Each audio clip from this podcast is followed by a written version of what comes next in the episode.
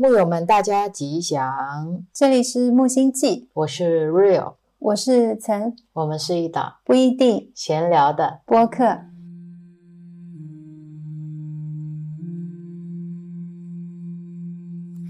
Om Muni Muni Mahamuni Yasoha Om Muni Muni Mahamuni Yasoha Om Muni Muni Mahamuni Yasoha 现在呢是北京时间四月二十二号周六晚上十九点三十五分。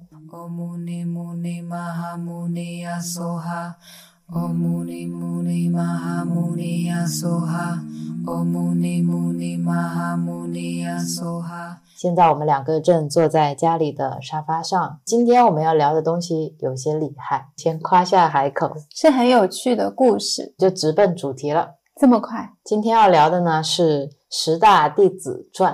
这是一本书，书是比较早就看过了，差不多一个多月前吧。当时 Rio 自己看到了这本书，觉得特别适合我，就推给我看了。我看了之后呢，也停不下来。因为当时我在一本本的看星云大师的书嘛，发现他还写过《十大弟子传》，觉得很有意思。然后那阵子看佛经呢，又觉得总是会看到像舍利佛、须菩提、阿难，你一开始可能还会把这些当成是某一个佛教的术语，到后面发现哦，原来是一个人，是。再到后面发现哦，原来他是佛陀的十大弟子之一，所以对这些东西也会觉得很有意思，就让曾看了告诉我。曾看的时候呢，他平常还会跟我说，比如说我们骑着小驴去店里的路上，他就会跟我说，你知道吗？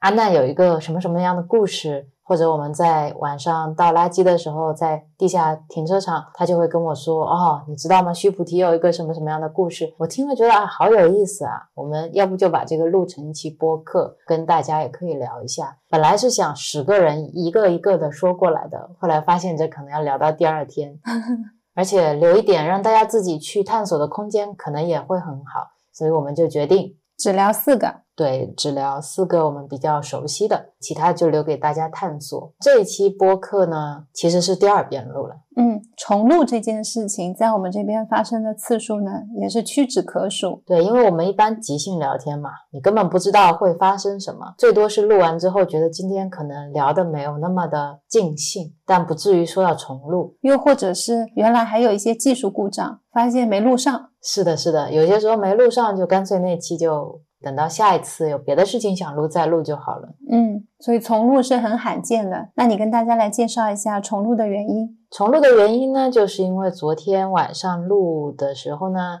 因为这一次的故事大纲是他来理的，他来摘的果子。然后他自己摘完果子之后呢，又不是特别自信。平常讲故事他都是天花乱坠的讲，昨天坐在那边又觉得这是在讲跟佛陀相关的东西，他内心又特别恭敬，我生怕把很多东西说错了，然后又会担心自己是不是没有讲好，嗯，就有很多压力，把这些压力投射到我身上，说是我给了他很多压力，对。然后就导致他不太愉快。我们在录完播客，差不多是十一点多了，就进行了一次沟通。其实，在沟通的时候没有解决我什么问题，因为我发现我的那个问题不在 Real 身上，在问自己，我那个最根本的核心是什么？等到我刷牙的时候，我就知道了，是因为我对自己是有预期和期望的。平时讲故事的时候，Real 觉得哇，你讲的好有意思，好有意思，很喜欢那个很有意思的我。一方面是因为在讲故事的时候，你想参照原著，上面有很多生僻字，每次一读到一个字。白天明明复习过了，已经会了，等到要讲的时候又不会。然后第二个呢，也确实是有点担心，怕说错，就好像没有讲的那么的自由。对，因为自己的故事你是历历在目的，很多细节是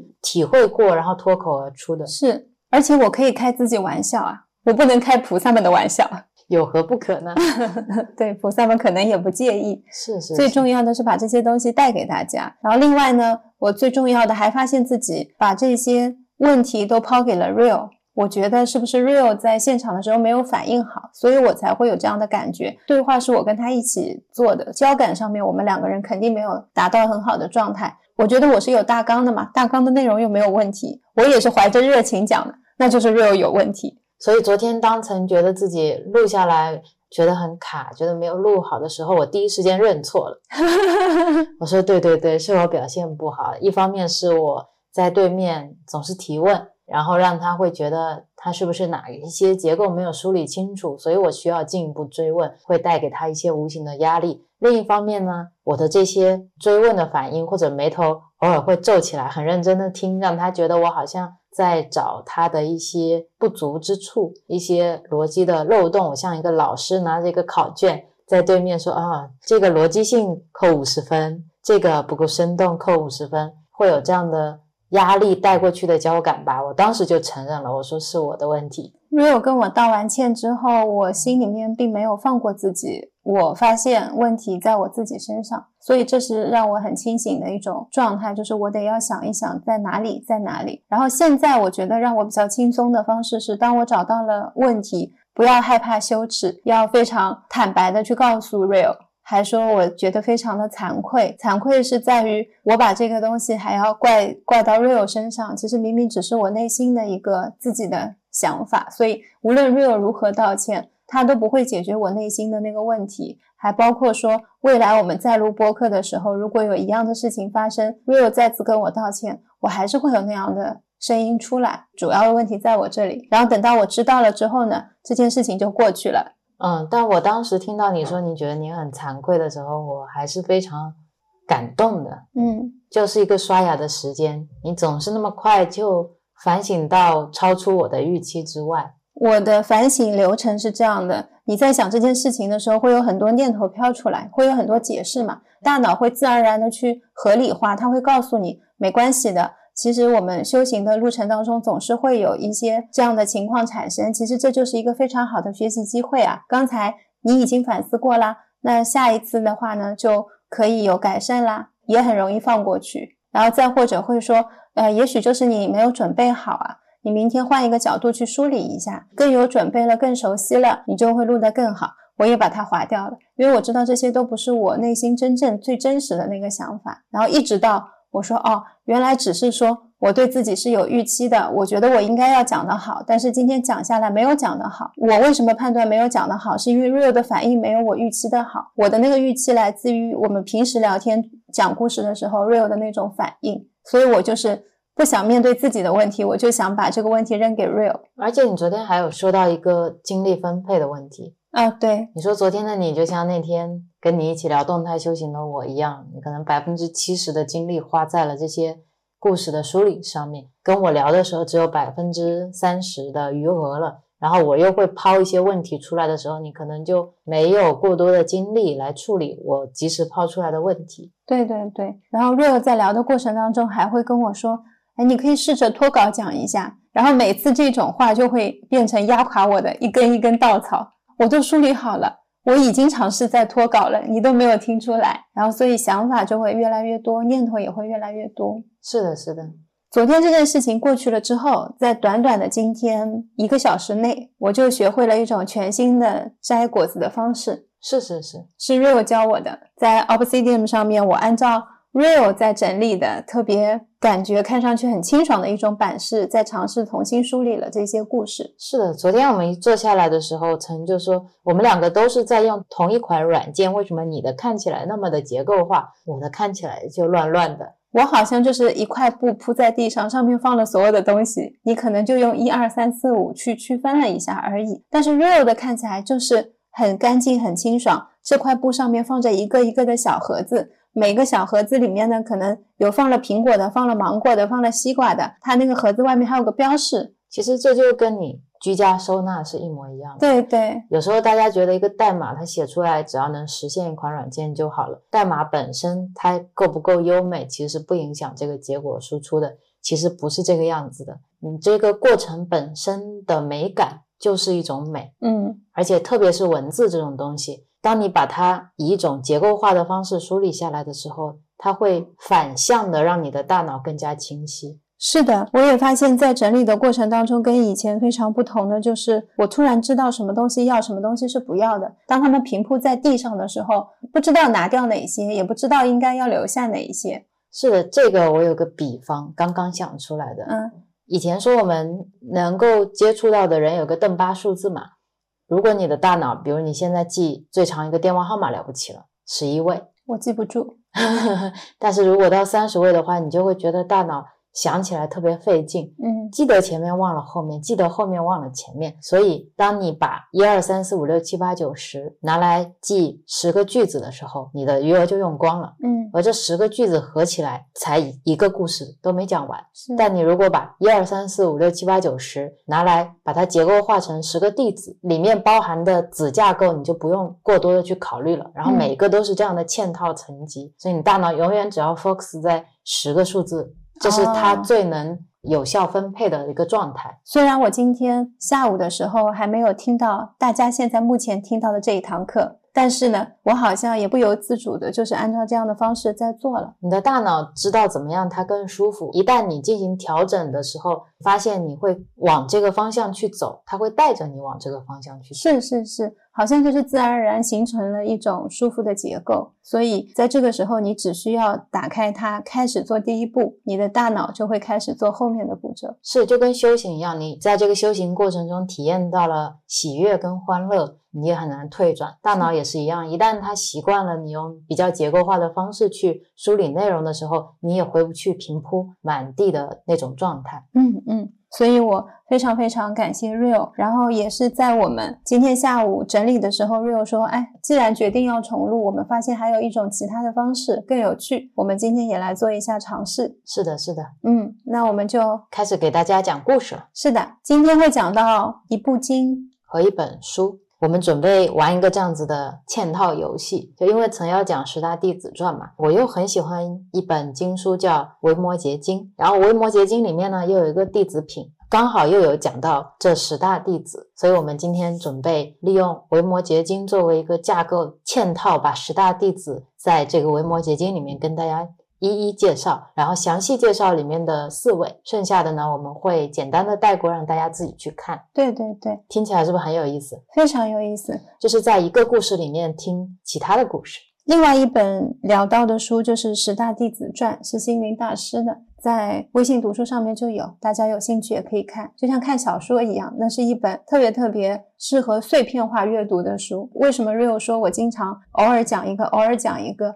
就是我可能突然中间走路的时候看了一小段，我就会跟他讲；一会儿有空了又再看了一小段，又会跟他讲，非常引人入胜。是的，那我们要开始讲《维摩诘经》的话呢，大家可以把它想象成是一个舞台，嗯，然后上面搭了一个话剧，所有的菩萨、佛陀、弟子们，大家一起来这个舞台上，给大家呈现了一个很精彩的话剧，是是可以这么理解啊。对所以我们今天不会把它特别严肃的当成一本经书在讲。是的，可能在这个过程当中有一些读音，我们也不能确保是百分百准确的。是的，然后有一些翻译也不知道翻译过来是不是绝对准确的，有一些解释我们也不能确保就是你现在看的那一版解释。对，那大家如果说到时候有什么样的一些问题，可以看原著。是是是，我们主要参考的呢就是星云大师的十大弟子传。我看的《维摩诘经》也是星云大师监制的，东方出版社出的《维摩诘经》，也会参考南怀瑾先生讲《维摩诘经》的那本书。嗯，还有就是我们平常看的一些法师的开示。对对对，在这里还要说一下，我们现在聊到的这些人，就跟明星是一样的，比如说王菲啦、谢霆锋啦、梁朝伟啦、金城武啊，刘德华啦、张学友。我们怎么说这么老派？你认不认识年轻一点的？不认识。平常大家讲新闻的时候，我都不认识。怎么办？刷朋友圈的时候，有都看不懂这些名字。稍微年轻一点的你都讲不出来，你讲一个。我也讲不出来。上一个我有印象的是张继科。嗯，好吧，其实就是不同人的名字，他们都是人。是的，我们之前录过一期播客，叫《为什么年纪轻轻要学佛》之类的这样的标题里面，曾呢有说到过，他对于佛陀原来是一个人这个概念是深受震撼的。对对，然后今天呢，就是要带给大家更震撼的，原来十大弟子也都是人。是的，就是这些名字我们不太认识，就像现在有很多年轻一点的明星，我跟 Rio 不认识，所以你们突然讲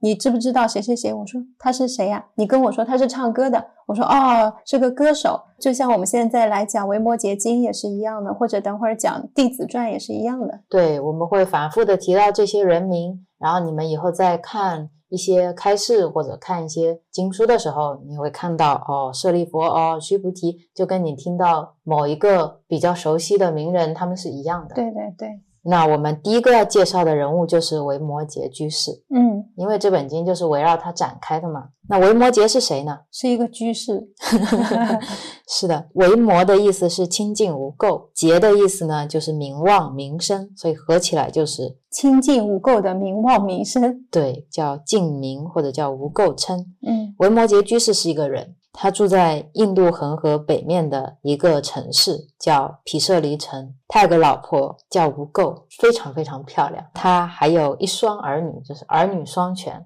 儿子呢名字叫善思，女儿名字叫月上。他的老婆、儿子、女儿都是对佛法非常有研究跟体悟的。然后他呢家财万贯，富居千金，但是乐善好施，平常很喜欢救助平民、布施僧侣。他也不会着外相，他为了度化众生，他会跟天神说法，跟天魔说法，他也会跟王公贵族说法，会跟不肯信佛的外道去说法，他甚至会去妓院、去赌场，去向那些贪欢求乐的乡民去说法，所以他属于一个。很乐于说法的人，而且喜欢在不同的场合面对不同的人去说法，所以他就名声在外了，声名远播那种，人人都知道哦，有那么一个维摩诘居士，他天天到处说法。哦，他前天跟你也说过，今天跟我也说过。是是，我觉得有一点像苏格拉底的感觉，他就是在街上看到一对情侣，就会跑上去问到那个男朋友，感觉自己很不好意思，很没有见识，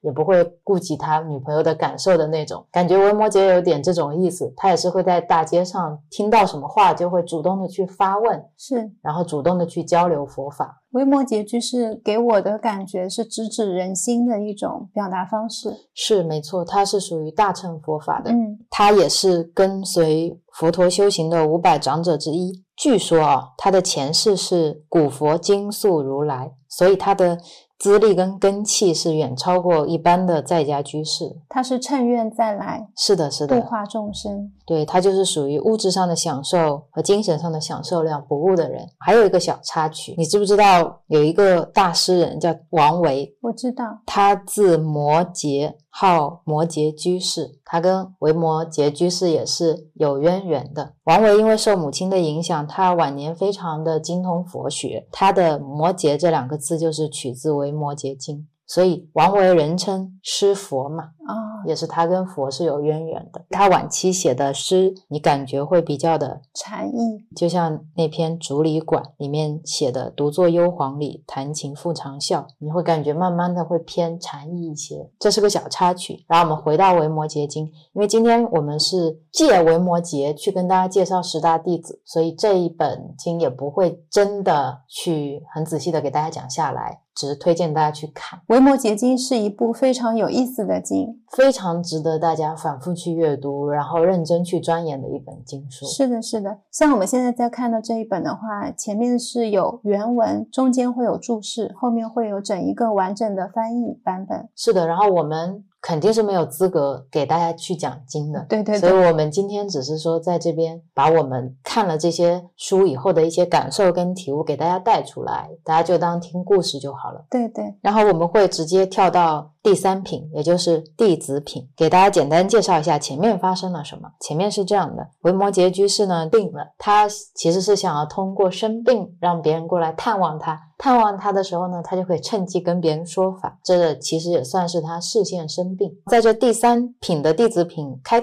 开篇呢，就是维摩诘居士在家里心里动了一个念头，他说：“哎，我生病了，怎么世尊也不派人来看我呢？世尊就是佛陀嘛。佛陀呢，马上就心灵感应到了，于是他就想。”那我要派一个人去看他，派谁呢？这个时候底下坐了很多的菩萨弟子都在这边，所以他在这瓶里面会一个一个的去问有没有谁要去看维摩诘居士，通过这样的顺序给大家来介绍一下他的弟子们。然后佛陀第一个呢就转向了他的智慧第一的弟子，也就是舍利弗。他说：“舍利弗，你去吧。”舍利弗非常非常聪明嘛，但是他说：“我恐怕不行。”为啥呢？他说有一次他在森林里面打坐，维摩诘居士呢就刚好路。路过就跟他说：“舍利弗啊，真正的禅坐不是这样的，它是不拘泥于形式的，甚至你连打坐的念头也不应该有，你不用刻意的去追求要静坐来入定，而是应该心无挂碍。你的行住坐卧都在定境，内不着邪念，外不着镜像，能够了悟烦恼即是涅槃，这才是真正的禅坐。当时舍利弗听了以后就觉得，哎，境界差太远了，所以他跟佛陀说：“我去不了，没这个资格和能力去探病。”这就是第一个出场的舍利弗。我先来介绍一下舍利弗的背景。如果我们去到寺庙的话，会看到大雄宝殿有佛陀圣像，在佛陀圣像旁边，一般左边是站着大迦叶，右边是站着阿难陀，是这样的组合。但是呢，在佛陀最早弘法的前几年，舍利弗和目犍连皈依之后，就一直陪伴在佛陀的身边。那个时候呢，左边站的是目犍连，右边站的是舍利弗。对，现在大家已经听到四个名字了，没关系。记不住就是 A B C D，主要想带出来的是，大家会知道舍利弗和目犍连两个人在最初的时候，其实在佛陀身边是非常重要的弟子。对，就是早期员工、原始股。然后舍利弗呢，诞生于南印度的一个地方，那个地方呢叫摩羯陀国，那边离首都，他们首都叫王舍城嘛，差不多两三公里，非常接近于市中心的一个村子里。那边山明水秀，是一个非常安静的地方。舍利弗出生的家庭背景是非常优厚的，他是出生于印度的婆罗门种姓的家庭。那我在这里可能要插播一下，什么是印度的种姓制度？嗯，简单的说一下呢，印度拥有一个非常森严的等级制度。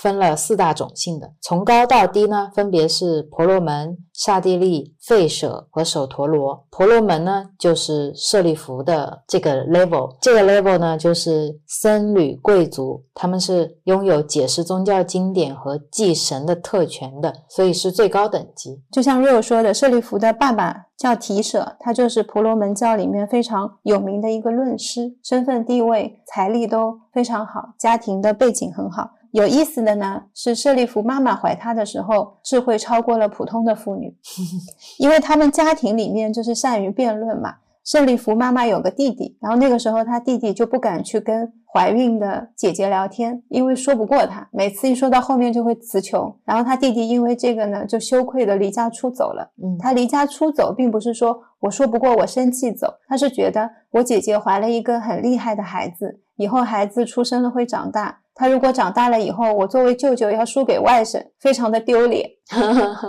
所以出去深造了是吗？对，所以他就出去拜访名师，希望能精进学习。然后舍利弗到了八岁的时候。他就已经可以通晓一切书籍了，就是神童。是的，在当地非常的有名。那个时候呢，在他们国家就有一对兄弟说：“我要宴请国王啊、贵族啊到我这边来吃饭。他们吃饭顺便可以观看跳舞表演，可以一起辩论嘛。古时候开 party，对，谈古论今。他们安排座位都是会按照你的身份地位来给你安排的。”那舍利弗呢？八岁就被安排去了一个上论师的宝座，就是特别厉害的论师的一个座位。那些不了解他的人呢，都觉得你就是家庭背景好，婆罗门出身嘛。对，所以小小年纪呢，你就可以坐在这个座位上。但是大家要交流嘛，然后也要有一些交际。这些大臣呢，就会派跟舍利弗差不多年纪的小朋友，比如说十几岁，过去说你去跟他对话一下，显示一下我们的礼节。结果小朋友去了之后一聊，他思路非常清楚，讲的东西又非常的具有逻辑性，大家很快就败下阵来。王公大臣们才看，哇，原来他是一个很有智慧的人。这个时候呢，纷纷跟他去聊天、去辩论，然后去论理。国王看了之后也非常开心。那一天，他奖励了一个村子给舍利弗。哇，舍利弗就是名声大噪嘛，全国都认识他。真正的知识创造财富，对。好励志的故事啊！就只是凭自己的才华就可以了。在他二十岁的时候呢，他就想要离家出走去拜访名师了，因为在家的学问已经不足以支撑他继续学习了。他觉得我要去找更好的老师。最开始拜的就是一个最有名的婆罗门的老师，叫山沙耶。学习了没多久，舍利佛就觉得老师的学问好像不太够，他呢就找到了他的同学兼好朋友目犍连。对，就是下一个我们会介绍的弟子。他就跟穆建莲说：“我觉得老师的学问好像不足以支撑我学习，有时候他的见地也没有讲得非常的深。”然后穆建莲就说：“哎，我也是这么想的。”那他们俩就一拍即合，说：“那不如这样，我们就不跟这个老师学了，我们明天就出去自己开创一个学团，去招收学生、招收弟子，跟我们学习。”这就是那时候的创业。是的，他们两个人就去了。在后面的日子其实是非常顺利的，因为他跟木间连两个人又是好朋友，又是同修，价值观很一致，每天除了学习就是去上课，所以呢，日子过得非常平顺。很快也招到了很多弟子。他们两个还觉得现在全印度是没有比我们更厉害的老师了，谁可以做我们的老师？肯定是没有嘛。他们就想说，那我们就这样很好，所以他们那个时候是稍微有一点点满的状态。直到有一天，一般故事都是这样。是，直到有一天呢，舍利弗走在马路上，他就遇到了一个佛陀的弟子。他当时怎么注意到这个佛陀的弟子呢？因缘具足注意到的，这是肯定没错的。他看到那个弟子啊，言行举止非常的威仪，又看上去非常的庄严，因为他们长期在修道嘛。一眼就可以看出同道中人，而且道行还不低。是的，他修行程度到底是怎么样？一问呢，才知道他遇到的是佛陀的一个弟子，叫阿舍婆氏比丘。比丘就是出家的僧人，男僧人。对，女生就叫比丘尼。这一位比丘呢，也是最初皈依佛陀的五比丘之一。最开始自己在修苦行，是遇到佛陀之后呢，听闻了四圣谛法。四圣谛法是佛教比较重要的教义，包括了苦地、极地、灭地和道地，佛教修行的基础，证得了圣果。舍利弗看到他了之后呢，就开始问他了，说：“你叫什么名字啊？你住在哪里呀？”那位比丘回答他说：“啊，我叫阿舍婆氏，我就住在竹林精舍。”舍利弗又问他说：“你的老师是谁呀？他平时都教你们什么？”阿舍婆氏比丘说。我的老师呢，就是释迦牟尼，他呢主要给我讲的就是宇宙人生的真理。我学呢还是学的比较浅的，不是完全都懂。但是呢，我老师经常会说：“诸法因缘生，诸法因缘灭。”又说：“诸行无常，是生灭法，生灭灭已，即灭为乐。”舍利弗听到这个佛陀的教法，当时心里的状态是天崩地裂，但是又有一束很明亮的光照进了内心，他觉得。自己内心以前有很多对于宇宙、对于人生的疑惑，好像一扫而空了。嗯，就一路跟这个比丘聊天，一边说：“我下次也要去拜见佛陀。”特别特别开心的回到家里。回到家里之后，就遇见了木坚莲嘛。木坚莲说：“舍利弗，你今天怎么了？这么欢喜？怎么看起来那么开心啊？”是舍利弗就跟他说：“哎呀，我今天在路上遇到了谁谁谁，那个人呢跟我讲了，有一个人叫佛陀。我听了他的教义之后呢。”非常有道理，我觉得要找他做老师。当时穆建莲就说：“哎呀，舍利弗，你不要这样说，在这个世界上还有谁可以做我们老师？”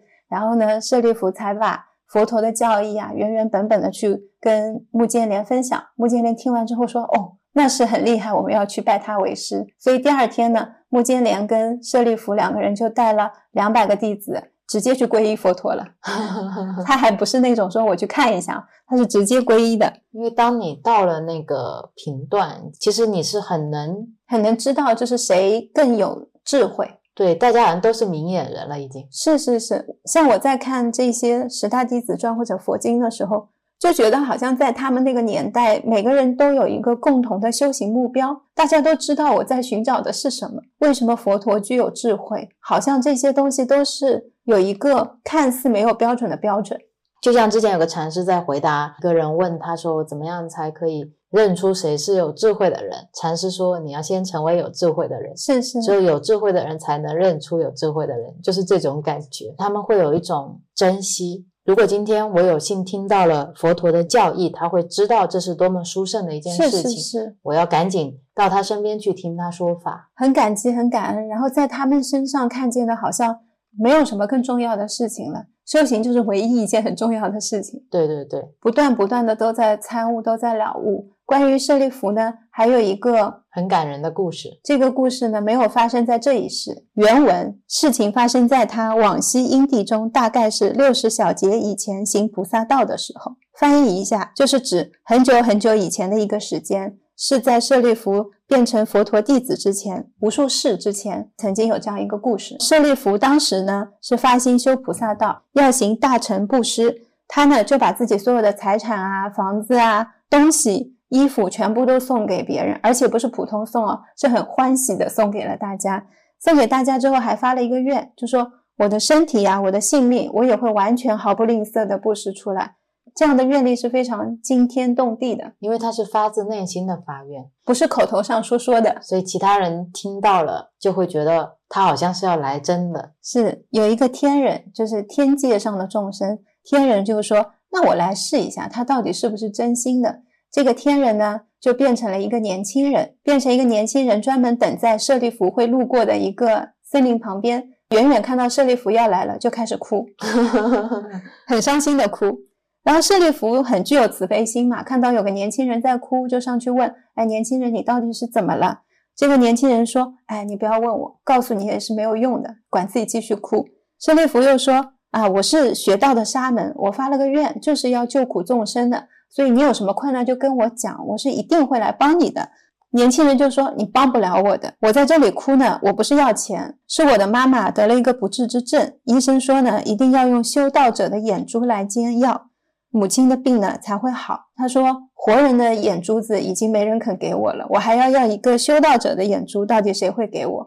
我在这里的时候就想到妈妈在床上面病痛，我就很难过，一伤心就一直在这边哭。”舍利弗呢就说：“那这件事情没关系的，我刚才不是跟你说了吗？我是在修道的，我也发愿要布施我的身体，所以呢，我可以给你医治我的眼睛。”然后这个年轻人呢听了很开心，然后舍利弗就说：“那你想个办法吧，把我的眼睛挖出来。”结果年轻人一听就不愿意了，还不愿意了。他说：“这不行，我怎么可以抢夺你的眼珠呢？如果你愿意，你就自己挖下来给我。”舍利弗听完年轻人说了之后呢，他觉得很有道理。这种事情怎么好让别人做呢？他就想，那我来做，然后就下了一个很大的决心，把自己左边的眼珠挖出来了。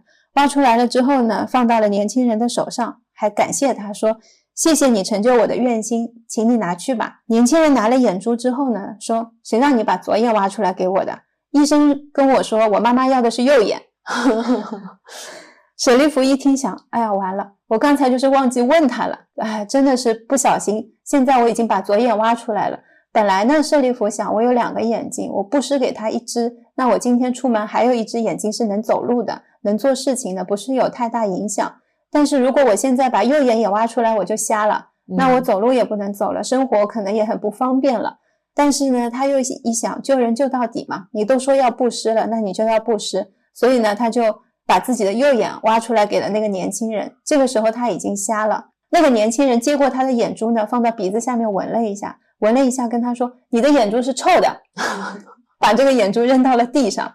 扔到地上之后，他还用脚去踩它了。舍利弗这个时候虽然已经看不见了，但是他能听到那个年轻人在骂什么，听到眼珠子扔到地上的声音，还听到踩踏的声音，他又觉得，哎，众生是。很难度的菩萨心难发，我还要妄想进修大成，还是先重在自立的修行吧？还是先管好我自己？对对对，觉得说有点伤心了。就在这个时候呢，天空里面有很多天人就出现了，跟舍利弗说：“修道者，你不要灰心。刚才呢，就是我们来测试一下你的，你要勇猛精进，要按照你最初的发愿去修学。”舍利弗一听呢，很惭愧，觉得说：“哎呀，我刚才怎么会起这样的这种心念？”地他的菩萨心又再次升起了。我怎么遇到一些挫折就马上说我不发大成了？是的，就在这一世的事情当中，他成就了不退的道心。然后等到六十小节以来，就是很久很久很久很多很多很多事之后，舍利弗其实一直都在不断的修行，每一世都是这样子，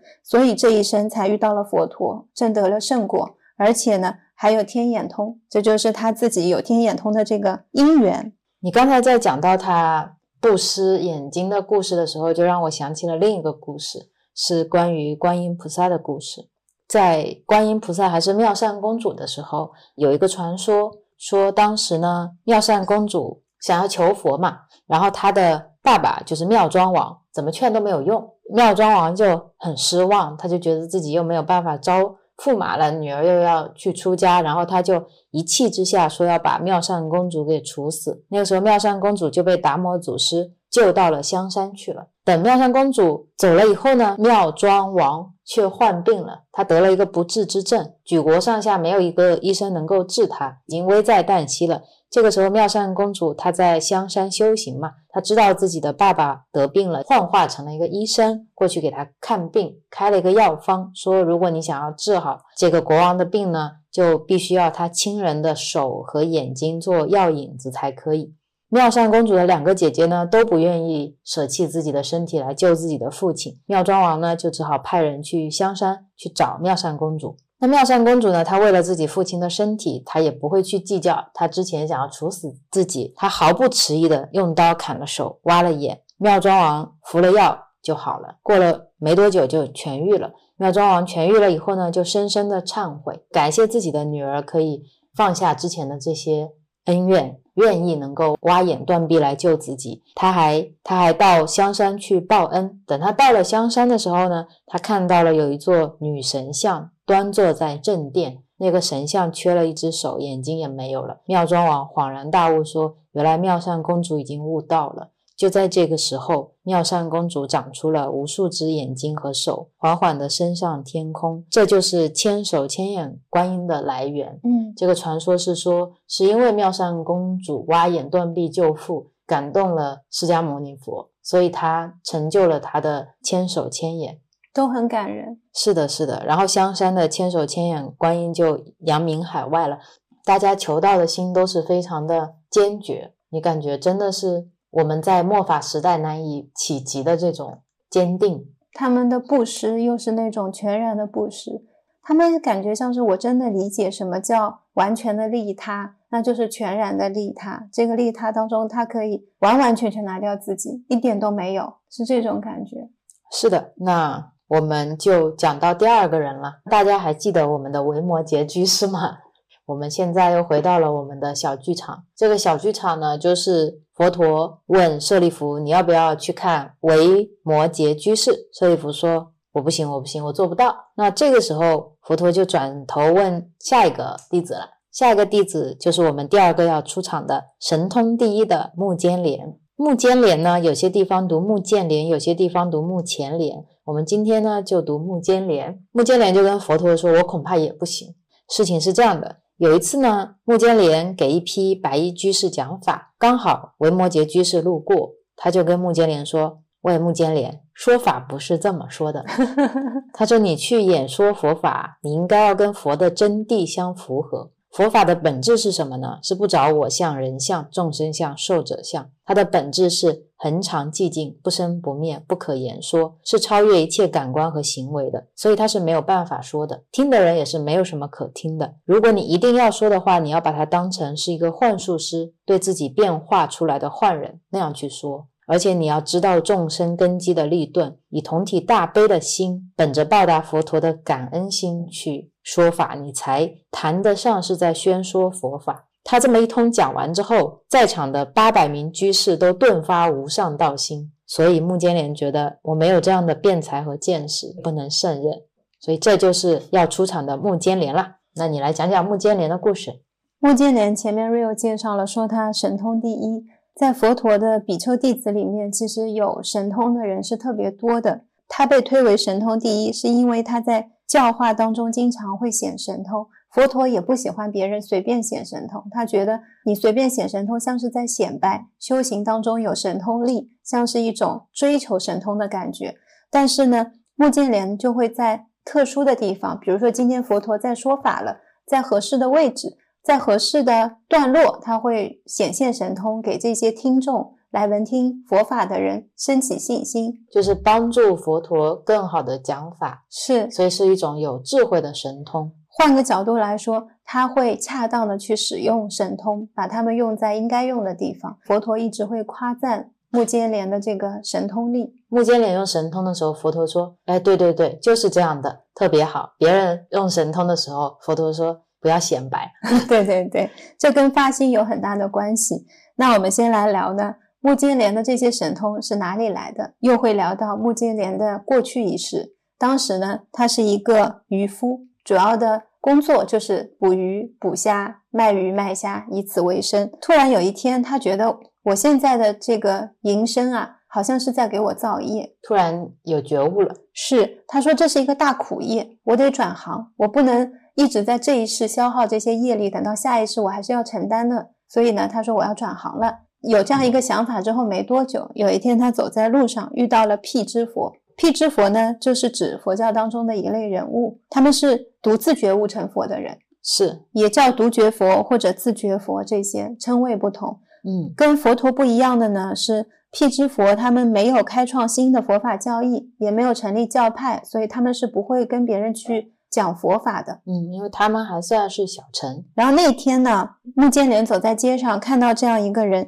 就跟舍利弗是一样的，他被这个辟支佛的威仪的态度、行为举止所吸引，就上去跟他交流。交流之后呢，穆坚连就心生恭敬，然后说我想要我想要拜你的老师为师。不是，穆坚连说他想把辟支佛请到家里来供养善瑶，请他到家里来吃饭供养这位辟支佛。辟支佛就答应了。之后呢，辟支佛他每天会过去吃饭嘛，但是在吃饭的时候他是不擅长说经法的。吃完饭他就会给木建连显神通，他的神通就是会跃入空中啊，上下左右来去自由。木建连看到了，生了一个大欢喜，他在那一世发愿说，我来世也要有这样的神通，所以呢，他就有神通了。现在发愿还来得及吗？来得及，可能在未来的什么六十小节、六十亿小节，然后我就可以在我拥有神通之后，回看到坐在沙发上的这一刻的我发愿，说我要有神通。背景书，因为我们在讲佛陀十大弟子，是，目犍连有哪些神通力？我们来看一下。我要报菜名了：嗯天眼通、嗯，天耳通、他心通、神足通，没有了，想不出来了。哎，Rio 很厉害哦，基本上都说全了。第一个是神耳通，神耳通是耳朵的耳，就是他的耳朵能够听声音，不管多远都是可以听见的。第二个天眼通，我们都知道，就是眼睛看东西是不受阻碍的。第三个是神足通，你解释一下。就是瞬间移动，对，不管有多远的路程，刹那之间就可以到，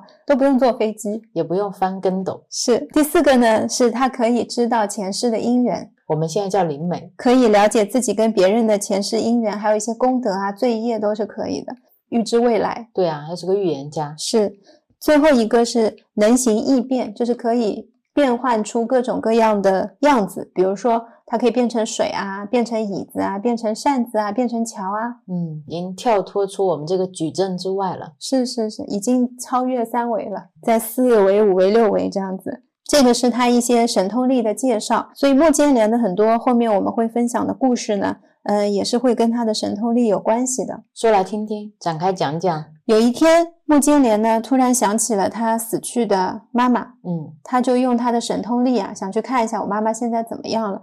当她用神通力看的时候，看到了她的妈妈堕在了恶鬼道当中，嗯，特别的苦，看到喉咙呢像针缝一样的细，已经受到皮跟骨头都连在一起了。穆金莲看了之后就非常的伤感，她马上用自己吃饭的那个钵盛了一些菜，用神通力送过去，想要给他妈妈吃。但是呢，发现饭还没有送到妈妈嘴边，就已经变成了火，全部都烧成炭了，妈妈也吃不到。穆金莲很难过，他觉得自己有神通力，他的神通力可以帮任何的鬼众、人众，全部都能看见前世业力，或者是这样的这些情况到底是为什么产生的。但是他在他妈妈这里看不到，又看到他妈妈在受苦，他就觉得很伤心。然后呢，就带着一个非常沉重的心情出来，他去找佛陀了。找到佛陀之后，穆建连就问佛陀，他说：“佛陀，弟子今天用神通力看到了今生的母亲，她现在就在恶鬼道里面受苦。”我送了吃的东西给他，马上这个吃的东西就变成了火炭，不知道是什么原因。弟子的神通是能够看到众鬼的这些因缘的，但是对妈妈的全然看不到。恳请佛陀开示。佛陀当时就说：“穆建连，你妈妈是因为在活着的时候啊，诽谤了僧众，不信因果正法，贪嗔邪恶，戏弄众生，所以受了这样的苦报。”你呢？之所以看不见，是因为你母子情深，当时非常伤心，被亲情所掩盖住了，所以你看不见你妈妈的这个罪业因缘。穆建连听了之后呢，就问佛陀：“那我有什么办法能够让我的妈妈脱离这样的苦楚呢？”佛陀说：“每年的七月十五是一个非常重要的日子，这个在官方是叫解居自治日。嗯，假装听懂了的样子。僧侣们呢会在这一天进行特殊的修行和自我反省，来检讨行为啊，修行是不是符合佛教的戒律和教义。同时呢，在原文里面，佛陀也有说过，其实，在这一天里面，不管是一切的慎重啊，还是比丘，大家都是会一心受食的，都会来接受大家的这一些供养。这份供养的功德是非常大的。如果父母还在的，或者是你想要父母能够出离三途之苦，去解脱的，可以在这一天为七世父母和现在的父母去供养僧众。在这一天，比如说给僧众供养食物啊，供养鲜花，然后供养水果，都是可以的。是是的，说这就是真正的超荐拔毒的妙法。穆建莲在听完佛陀说了之后，就很欢喜去做了。之后，他妈妈脱离了恶鬼之苦。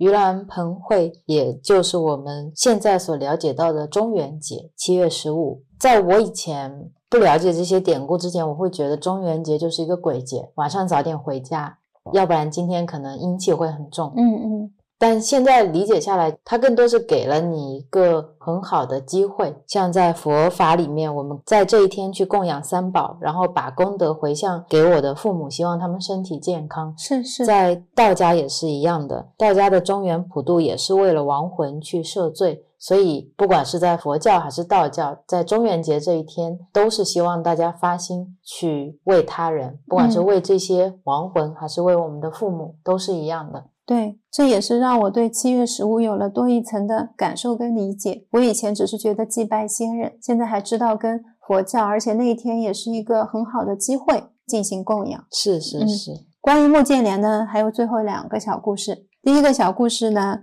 是关于。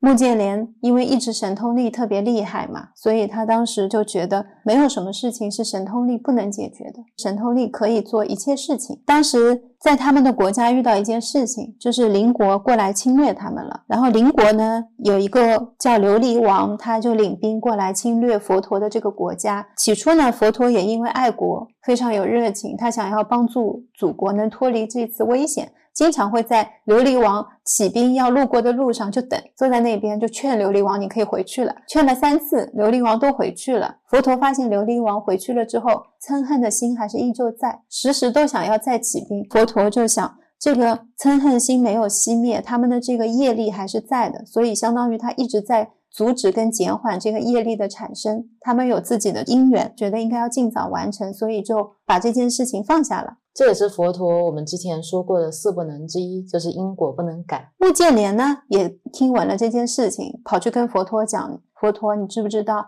琉璃王马上要起兵过来打我们这个国家了？而且特别激动，就跟他说，我们应该要出去帮忙，而且要全力的支持帮忙。”佛陀就说。穆建连他们之所以会有今天的这场战争，是因为有他们的业力牵延跟共业，所以呢，你不能为他们代受。他们如果不对自己曾经所做过的事情啊去承担责任，那不把这个事情做了结的话，他就会一直不断的相续下去。然后就跟他说，这个就像腐蚀了的房屋，终究有一天是要倒掉的。穆建连听完佛陀说的呢。他心里是懂这个道理的，但是呢，在情感上面，他觉得我还是要去帮他们。当琉璃王用百万大军去围困他们这个国家的时候，是水泄不通的，而且没有谁是可以从正门进去的，只有穆建连，他飞进去了。飞进去之后，拿了一个钵，用他的神通力装了五百个人在钵里面。到了安全的地方，他就想把这五百个人放出来，结果发现从玻璃出来的人已经变成了血水。当时。他就明白了什么是佛陀说的业力是没有办法去改变的，哪怕你有再高的神通力。这是神通力的第一个故事。后来呢，穆建连他就去其他地方弘法，在有一次弘法的过程当中，经过了一个山，被当时的外道看见了，然后外道呢就想把穆建连杀掉，他们就在山上面扔石头下去。其实外道当时觉得自己是杀不死穆建连的。对啊，人家是佛陀的十大弟子。神通第一，神奇的就是穆建连当场被压成了肉饼，就死了，就死了。外道吓得三天都不敢靠近，生怕他是假死，就想看看是谁。谋害他，你出现了就会把你抓起来。其实穆建连是当场就死了，非常的突然。然后穆建连在当时的这个角色当中，又是弘法非常重要的一份子之一，有很多人对他是非常敬爱尊敬的。有一个叫阿贾世王呢，知道了穆建连被外道所谋害，就非常非常生气，把这些人抓起来处以了火刑。但是呢，因为太突然了，所以僧团里面的这些比丘啊、比丘尼都伤心的不行，他们呢。就一起去找佛陀了。大家就问佛陀，目犍连尊者跟舍利弗他们一起都是佛陀上座的弟子。大家就说目犍连有这么大的神通力，他的心地又这么善良，然后为什么会被暗算呢？大家不解的就是怎么主角也能死？对对对，而且是这么简单的死了，他们觉得很不可思议。他是有神通力的嘛？佛陀说：“我早就知道这件事情会发生了，也就是佛陀是知道目犍连会有今天这样的一个突然的死亡。然后目犍连呢，是我弟子当中神通第一的弟子，所以他不是没有能力去抵抗外道，而是因为上一次前一个故事大家还记得吗？就是那个琉璃王啊要去侵略他们国家的时候，目犍连用神通救了那五百个人，最后五百个人化成了血水。他这个是有一份业力在的，所以呢，肉体是无常的，业报是。要了结的目犍连在以前的过去生当中，他以捕鱼捕虾为业，也是有一份业力在。现在呢，他就是了结了这份业力。你一下子把三个故事都串起来了，就很有趣。原来是有伏笔在这里的。是的，佛陀在安慰大家，就说你们不要看目犍连，虽然现在肉体是死亡了，但是他的道是不会灭的，他消业了，靠这一次的肉身。对对对。比丘们觉得还是太惨了，还是很难过，还是很悲伤。我们弘法还很需要他，是这么好的一位人才，怎么可以失去他呢？就问佛陀说：“那你是提前知道的，你为什么不早点告诉他？”我也有这样的疑问啊。他也好有个防备，对吧？我知道今天弘法路过这个山，有人要跟我扔石头，我可以不要去弘法。哦，那样就消不了业了。我现在知道了。是的。佛陀呢，又在用安慰、鼓励的语气跟他们说：“其实穆建连在殉道的时候，他是知道自己是有这样的一件事情的，因为他有这么大的神通力，他也有办法是可以完全保卫自己不死的，因为知道说。”这不是究竟的办法。其实你上一个故事讲到他去救人，发现了钵里面的血水之后，他就已经知道了有一些东西是没有办法更改的。你越早了结，越少牵动姻缘。没错，因为你想，他第一次只是一个杀鱼渔夫的一个业，然后到现在的话，就变成了。既参与了就是他们那次战争的夜，还有五百个人命的夜，再到现在就是不断不断的不断的累加。我们可能有时候发心是想去做一件好的事情，就像你说的，在第二次他是完完全全体悟到什么叫神通力是抵不过业力的。佛陀就安慰大家说，穆建连早就发愿要把他的生命献给真理，现在也是满足了他的愿望。嗯，我觉得他某种程度上是放下了神通，是是是是，没错。然后放下了之后，才能够真正的获得嘛？对对对，佛陀在说完这一段话之后。比丘们就非常的感动，在看这些故事的时候，觉得有非常真挚的一种情感，就好像你身边有一个人，他今天本来是我的同修同学，然后突然走在路上被人用石头砸死了，你也是没有办法接受的。是是，但是佛陀面对他们这样的没有办法接受的情绪，也是一直在安慰他们。然后面对那样的问题，说：“那你既然早知道，你为什么不早点说？”面对这样的问题，还是会很耐心的解答。是莫建莲的故事呢？分享完了，当然在原书当中其实还有很多故事，那我们今天只是挑了一些印象比较深刻的出来跟大家分享哦。对，要不然这期播客也是录不完的。是的，是的，我们昨天试过了，要录好久好久。那我们讲下一位了啊。嗯，那大家继续回来到维摩诘居士这边。当时在我们这个剧场里呢，佛陀看舍利弗说不去，目犍连说不去，那下一个就转头去问苦行第一的大迦舍。有时候大家也会称呼他为摩诃迦舍，他就说：“那你去吧。”然后大家是说：“我去不了。”有一次呢，我去穷人家里面去乞食，他去穷人家乞食的发心是很好的，他觉得这一生穷，可能也是他们之前的福报不够嘛。嗯嗯。那如果我去让他们布施给我，这就是让他们有机会去积累福报。而且你去穷人那边的话，往往你吃到的东西也是不怎么好吃的，很容易。空手而归没得吃，但是大家是还是会坚持去找穷人去乞食，所以这一方面他其实是很有善心的。但是呢，有一次他就遇到了维摩诘，他跟大家社说：“大家社啊，行乞是一种慈悲心的体现。真正的佛法是什么呢？它是不分贵贱的，不会特地说我今天只能去找穷人，或者只能去找富人，要做到平等如一。而且对到手的食物，你也不能去区别它的酸甜苦辣。”对你五官接触到的外境都毫不动心，视一切如梦幻泡影。知道供养你的施主也不会因为供养丰富就得到大的福报，或者说因为供养寡薄福报就变小。你只有这样去起食进食，才能不辜负这些施主们的布施。当时大家社听到就觉得非常感动，他说这些话我简直就是前所未闻，大开眼界。所以他对大乘菩萨都升起了深深的敬意。他说自己从那时候开始再也不劝人修习声闻和缘觉小乘了。他觉得他自己这样的境界也是没有办法去探望维摩诘居士的。在这里，他讲到了佛教的三乘，就是声闻、缘觉跟菩萨嘛。简单的说一下，声闻乘呢就是小乘，一般呢是。闻佛身教而得悟道的，然后圆觉乘有时候我们叫中乘，其实也可以算是小乘，也会称它为辟支佛乘、独觉乘。辟支佛刚才曾说过了，他们是自己观十二因缘来领悟真谛的。还有一个就是菩萨乘，我们叫大乘，就是大家愿求无上菩提，愿度一切众生，这个是大乘。这是三乘。然后大家是为什么是苦行第一呢？有时候我们也叫头陀第一，是因为他特别的刻苦，他苦行是为了要磨练自己的心智。据说他会到墓地里面去露天静坐，然后他经常是坐着，不会躺着，穿的衣服也都是全是补丁的，而且只有三套供换洗的。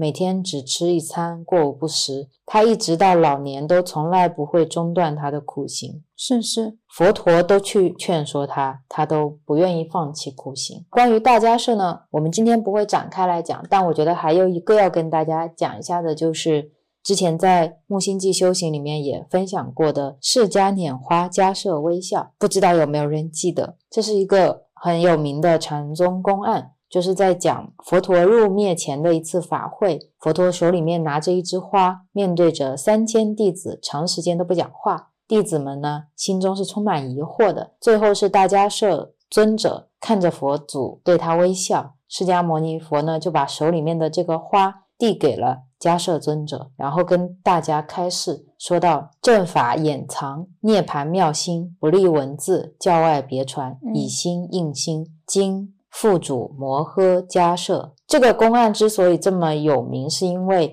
后来呢，等佛陀灭度以后，迦摄尊者他就把这个以心印心、不立文字的法在印度一代一代的传下去。等到传到第二十八祖，也就是我们熟知的菩提达摩的时候，就把这个心法传到了中国。嗯，所以在中国，我们就以禅来命名这个宗派，也就是现在的禅宗。禅宗一直到发扬光大，应该是等到大家知晓六祖、知晓《金刚经》以后，所以这也是我一定要说大家社的一个公案。简单说一下，大家社家境也是非常的优厚，出生在一个富豪的家庭。当时他妈妈生他的时候也很有意思，是在一棵树下面，然后天上飘下来了一件天衣，就天人穿的衣服的那个天衣，飘下来之后，他妈妈就生了。他从小因为家境非常的好，然后父母呢就给他。一切学习的这些资源，他本来受的是婆罗门的戒条，但是他从小跟别人也是不一样的，就有像舍利佛他们都是这样子的，是很晚才跟随佛陀的。他其实早就想去跟着佛陀了，但是他父母不同意。父母嘛，只有这一个独生儿子，希望他成家有后代，但大家社就是比较有孝心，他虽然遵从父母的意思。有娶了一个妻子，但是他妻子呢也是一心求道，两个人 两个人结婚当天就说，那这样吧，我们就分床睡，你求道，我也求道，这样正好。他们俩就这样过了，大概到三十几岁的时候，他的父母都离开了人世。大家社呢就跟他妻子说，我先出去找师傅，你等我。如果等我找到了一个合适的师傅之后，我回来接引你，然后我们把家里处理一下，一起出家。结果呢，大家社先出去了之后，不是跟随了佛陀吗？等他再回来的时候，其实当时有一个故事，是他的妻子因为等不住他了，觉得太好了，我现在终于有机会可以去修行了，他跟随了外道。但是去了外道那边，有很多人欺负他，也是大家社区让他再跟随了佛陀的。对，有很多故事，大家自己慢慢在里面去看，里面会讲的更细节一些。是的，那我们接下来就要请第四位嘉宾出场了。嗯，前面三个人都不去，佛陀就继续问了。下一个问的是谁呢？解空第一的须菩提，这个空是指空性。佛陀就说：“须菩提，你去吧。”须菩提呢说：“我也不行。”他跟前面我们提到的大家社不一样的是，大家社呢喜欢去跟穷人乞食，须菩提他喜欢跟富人乞食，因为须菩提他觉得富人相对来说也许会更容易造业。对的，而且他也同情穷人。是是。所以他就会选择去跟富人乞食。那有一天，他正好去到了维摩诘居士家里去乞食，因为维摩诘家里很有钱嘛，也算是一个富人。你说他跟谁乞食不好？跟维摩诘乞。维摩诘是这样的，他给须菩提乞食的钵盛满饭，盛满了以后呢，再跟他说的。他说：“须菩提啊，你如果……”能够以平等的心进行乞食，然后以这个平等的心看待一切诸法，你就可以问心无愧的从我手中取食。其实有要求的，佛在众生中求，你不要因为觉得你自己亲近佛就可以远离诸魔，跟烦恼诸魔都是一样的。如果你对众生是心存怨念的，你其实就是在诽谤佛，这是一样的。他说：“须菩提，你如果能够达到这样的平等心。”就可以把这碗饭拿去吃。须菩提当时也是目瞪口呆，不知道要怎么回应，他就想走嘛。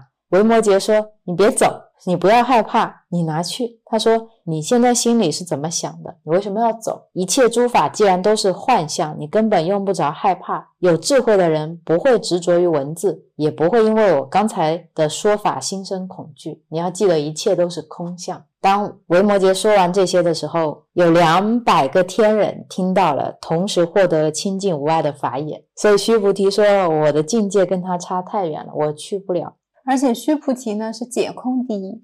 今天去到维摩诘居士的家里，维摩诘跟他说：“一切都是空相。”是的，他就是好像。你有什么厉害的点，我还可以跟你说。这也算是因材施教，是是。因为须菩提对空性最有见解，所以你如果在空性的这个义地上去跟他进行探讨，更能够提升他的智慧。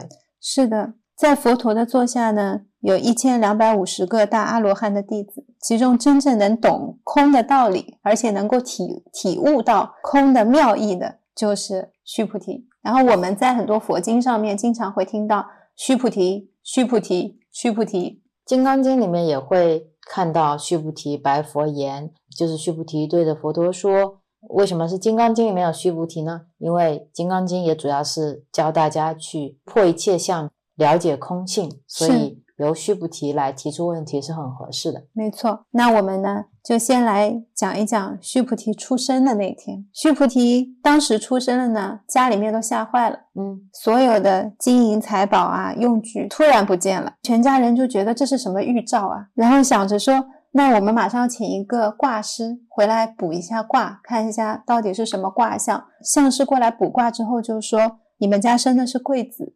家里的所有的财物不见了呢，是象征着他未来是解空第一。哇，这个解卦的人好厉害！当时就说，那要么取名就叫空生，嗯，解空的空，出生的生，他将来也不会为世间的这些名利啊、财富所束缚。这就是。须菩提出生的样子，没过几天之后呢，家里的财宝啊、物品就又都回来了。年纪小的时候呢，跟其他的舍利弗啊、目犍连都是一样的，都是与众不同的。他还没有皈依佛陀之前，家里面非常富有，很有钱，然后爸爸妈妈很疼爱他，所以会给他零花钱。他拿了零花钱呢，今天给我一百块，我出去看到谁需要我就给他，他是完全没有任何的迟疑的。全身心的处于利他的状态。对对对，如果他今天走在路上看到乞丐没有衣服穿嘛，他就会把衣服脱下来给乞丐，自己偷偷跑回家，然后会脱到只剩短裤短衫。回到家了之后，其实父母是不在意你把钱给别人的，他觉得。反正我们家也挺有钱的，你要给就给好了。但是会说，他说你不能给到自己都没有，穿个衣服好好的出去，今天这样跑回来很丢脸嘛。你要克制一下你自己，你这样的行为是不好的。须菩提就这样跟他爸爸妈妈说，他说不知道是什么原因，在我心里面觉得世界上的一切都跟我是有关系的，一切呢都好像是跟我是一体存在的。人本来就是赤裸裸的生下来的，然后赤裸裸的走在路上有什么不好？我把我的东西给别人。又跟给我自己有什么不一样呢？爸爸妈妈就说：“你这个孩子是很奇怪的，有钱嘛不知道自己花，有自己有衣服嘛不知道好好穿。”他说，而且还说了一些莫名其妙的话，也不怕别人笑话。规定他说，如果从今往后你不改这个毛病的话，你就不要出去了，把他关在家里。关在家里呢，须菩提也很开心，因为可以看书。是的，他从小就在那边看了好多好多书，他觉得书里面什么都有，他的一些人生的。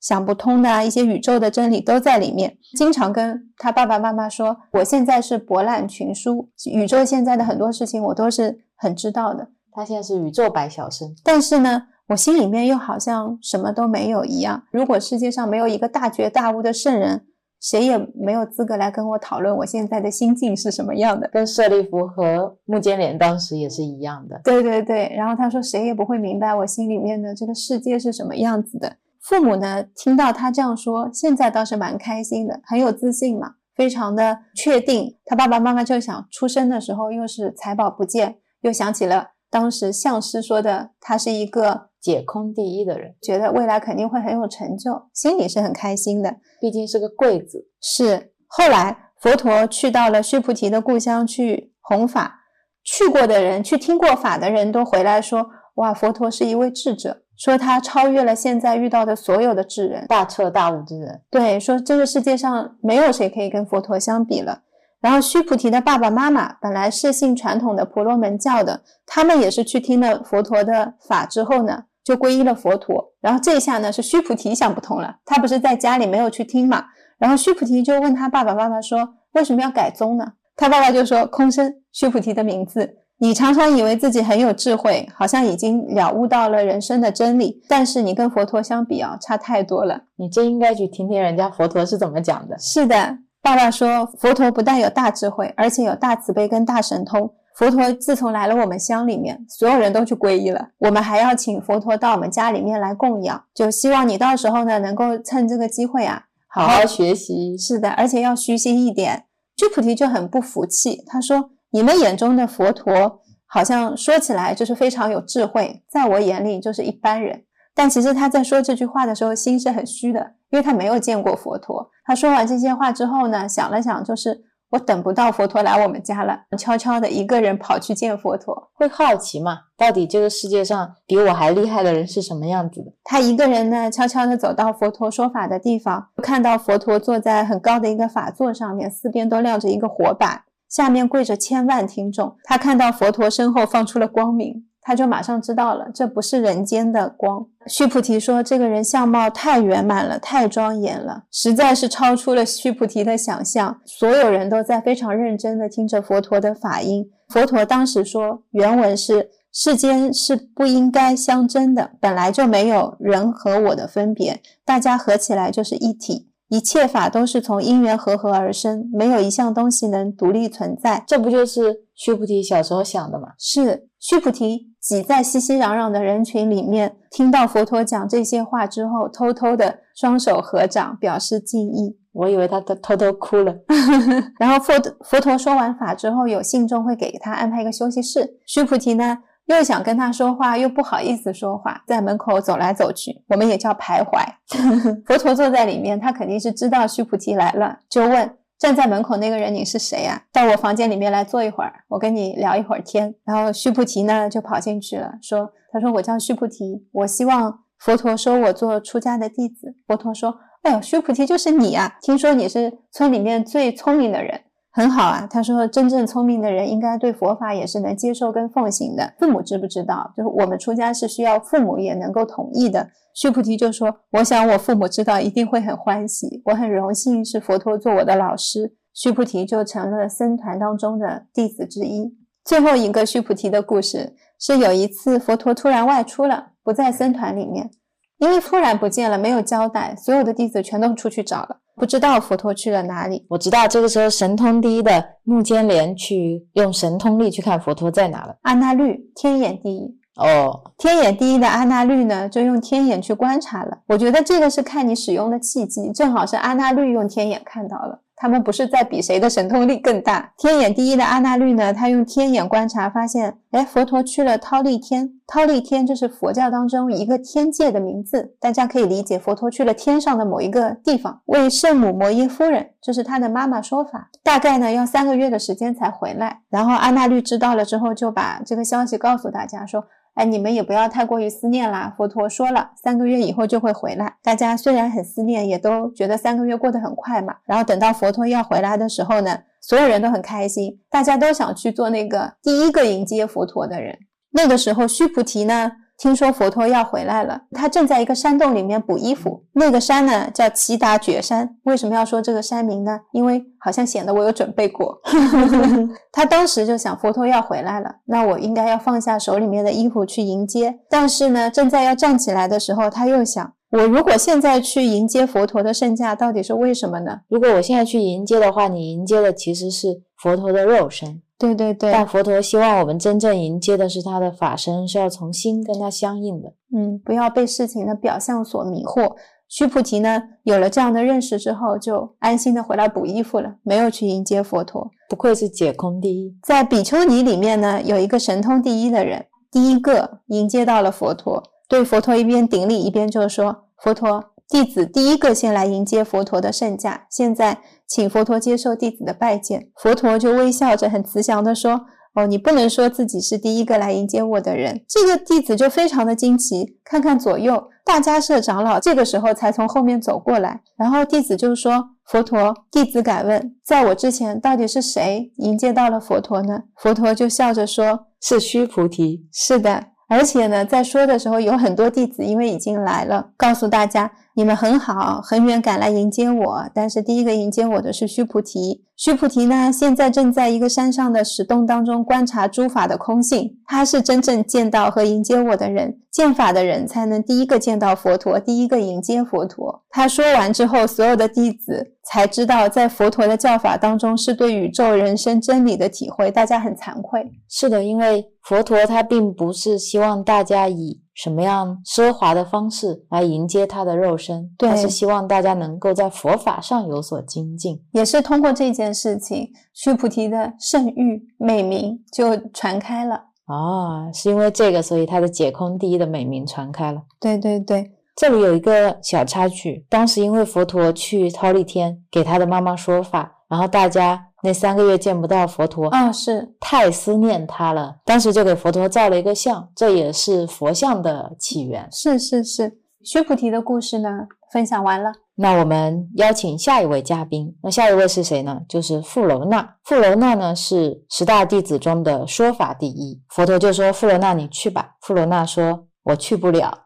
”他说：“有一次呢，我在森林中的一棵大树下。”给一群刚出家不久的比丘说佛教义理，这个时候刚好维摩诘居士路过了，他就说：“富罗那，你应该先入定，先入定去看完这些人的根器，再跟他们说法。”他说：“你要了解他们心里想要的是什么，因为他们是本自具足的。如果你不了解，就直接跟他们开始弘法，可能反而给他们添加了创伤。” 他说：“他们都是大乘的根器，嗯，你就不要给他们灌输小乘法了啊，不然你就相当于是把日光当成萤火光了。”然后维摩诘居士呢，就很快的用神通让这些比丘全部都想起自己过去世的种种因缘际会。原来这些比丘在过去五百佛住世的时候，都有在积累善德，并且有把这些。功德回向成就自己的无上道心，所以这些比丘被维摩诘居士一点拨，顿时豁然开朗，恢复道心，并且和维摩诘居士顶礼。嗯，然后维摩诘居士就跟他们开始讲大乘法，这些人就全部都获得了永不退转之无上正等正觉。所以当时富罗那在旁边就觉得很惭愧。嗯，他说：“所以我没有办法胜任，因为他本来也是说法第一，是善于。”因人施教，善于分辨佛意的，但是在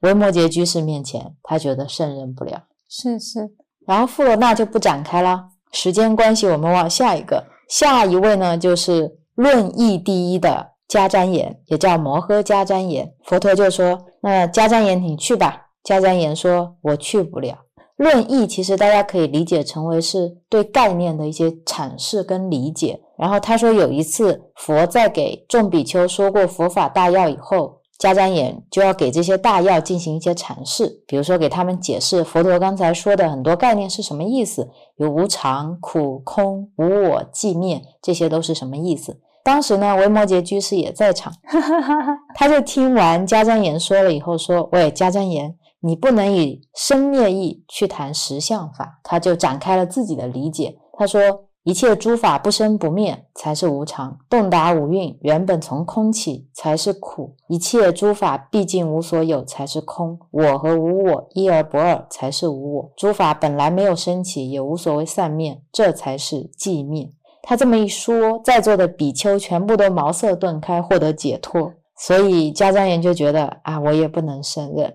我没有办法去看他。其实迦旃延也是一个非常出色、非常拥有智慧，而且很会辩才的一个人，但他也觉得我没有办法有这个能力去看维摩诘居士。然后佛陀就又继续看，就看到了天眼第一的阿那律。我们刚才说过，是阿那律靠天眼去忉利天看佛陀的嘛，就是那个阿那律。然后就说阿那律，你去吧。阿那律就说，我恐怕也不行。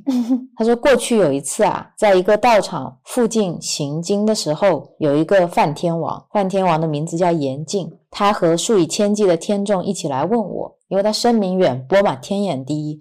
就问他说：“阿那律尊者，你的天眼能看多远？”然后阿那律尊者就说：“我可以看到释迦牟尼佛注视的国土和三千大千世界。”而且看得非常非常的了了分明，很清晰。维摩诘居士也在，他听了以后就说：“哎，阿那律啊，你说你天眼能看见，那你是在空的境界看见的，还是在有的境界看见的？如果你是在有的境界看见的，那你的天眼跟外道的天眼通就没有区别了，都是坐相。但如果你是从无的境界看见的，从空的境界看见的，那既然是空的，也就是不可能被看见的了。”阿那律竟然无言以对，嗯，不知道怎么再去回复他。反倒是旁边的梵天王听了，觉得大开眼界，就去顶礼维摩诘居士，问维摩诘居士说：“那这个世界上还有得真正天眼通的人吗？如果按你这样的说法，维摩诘居士说有，就是释迦牟尼佛。他说释迦牟尼佛是真正得了天眼通的人，他呢是常在如来大定的境界中。”他不需要起心动念去看什么东西，就可以洞察十方世界诸佛国土。嗯，而且他与所有的佛的国土都是一体的，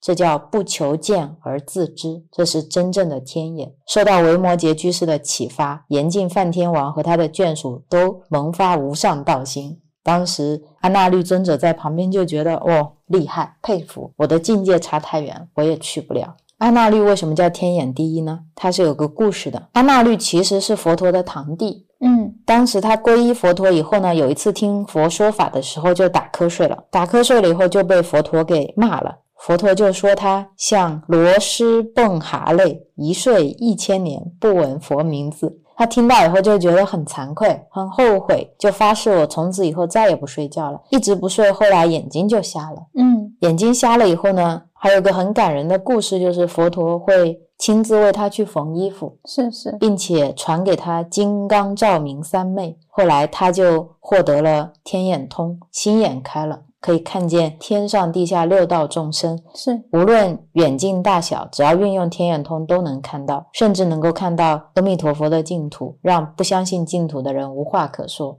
所以这是他天眼第一的来历。然后大家都不去，就到下一个了。下一个是持律第一，也叫持戒第一的优波离。佛陀就说：“优波离，你去吧。”优波离说：“我恐怕去不了。”他说有一次有两个比丘犯了戒律，觉得非常羞耻，因为羞耻心不敢去问佛陀怎么样才能消业悔过，所以他们就跑过来找优波离。优波离他是持戒第一嘛，他就按照经律上有关的规定来跟他们解答。你们可以按照什么什么规定去做什么什么事情来悔过消业。这个时候呢，维摩诘刚好路过，每次都是刚刚好，他就说：“喂，优波离。”你不要再给这两个比丘增添罪过了。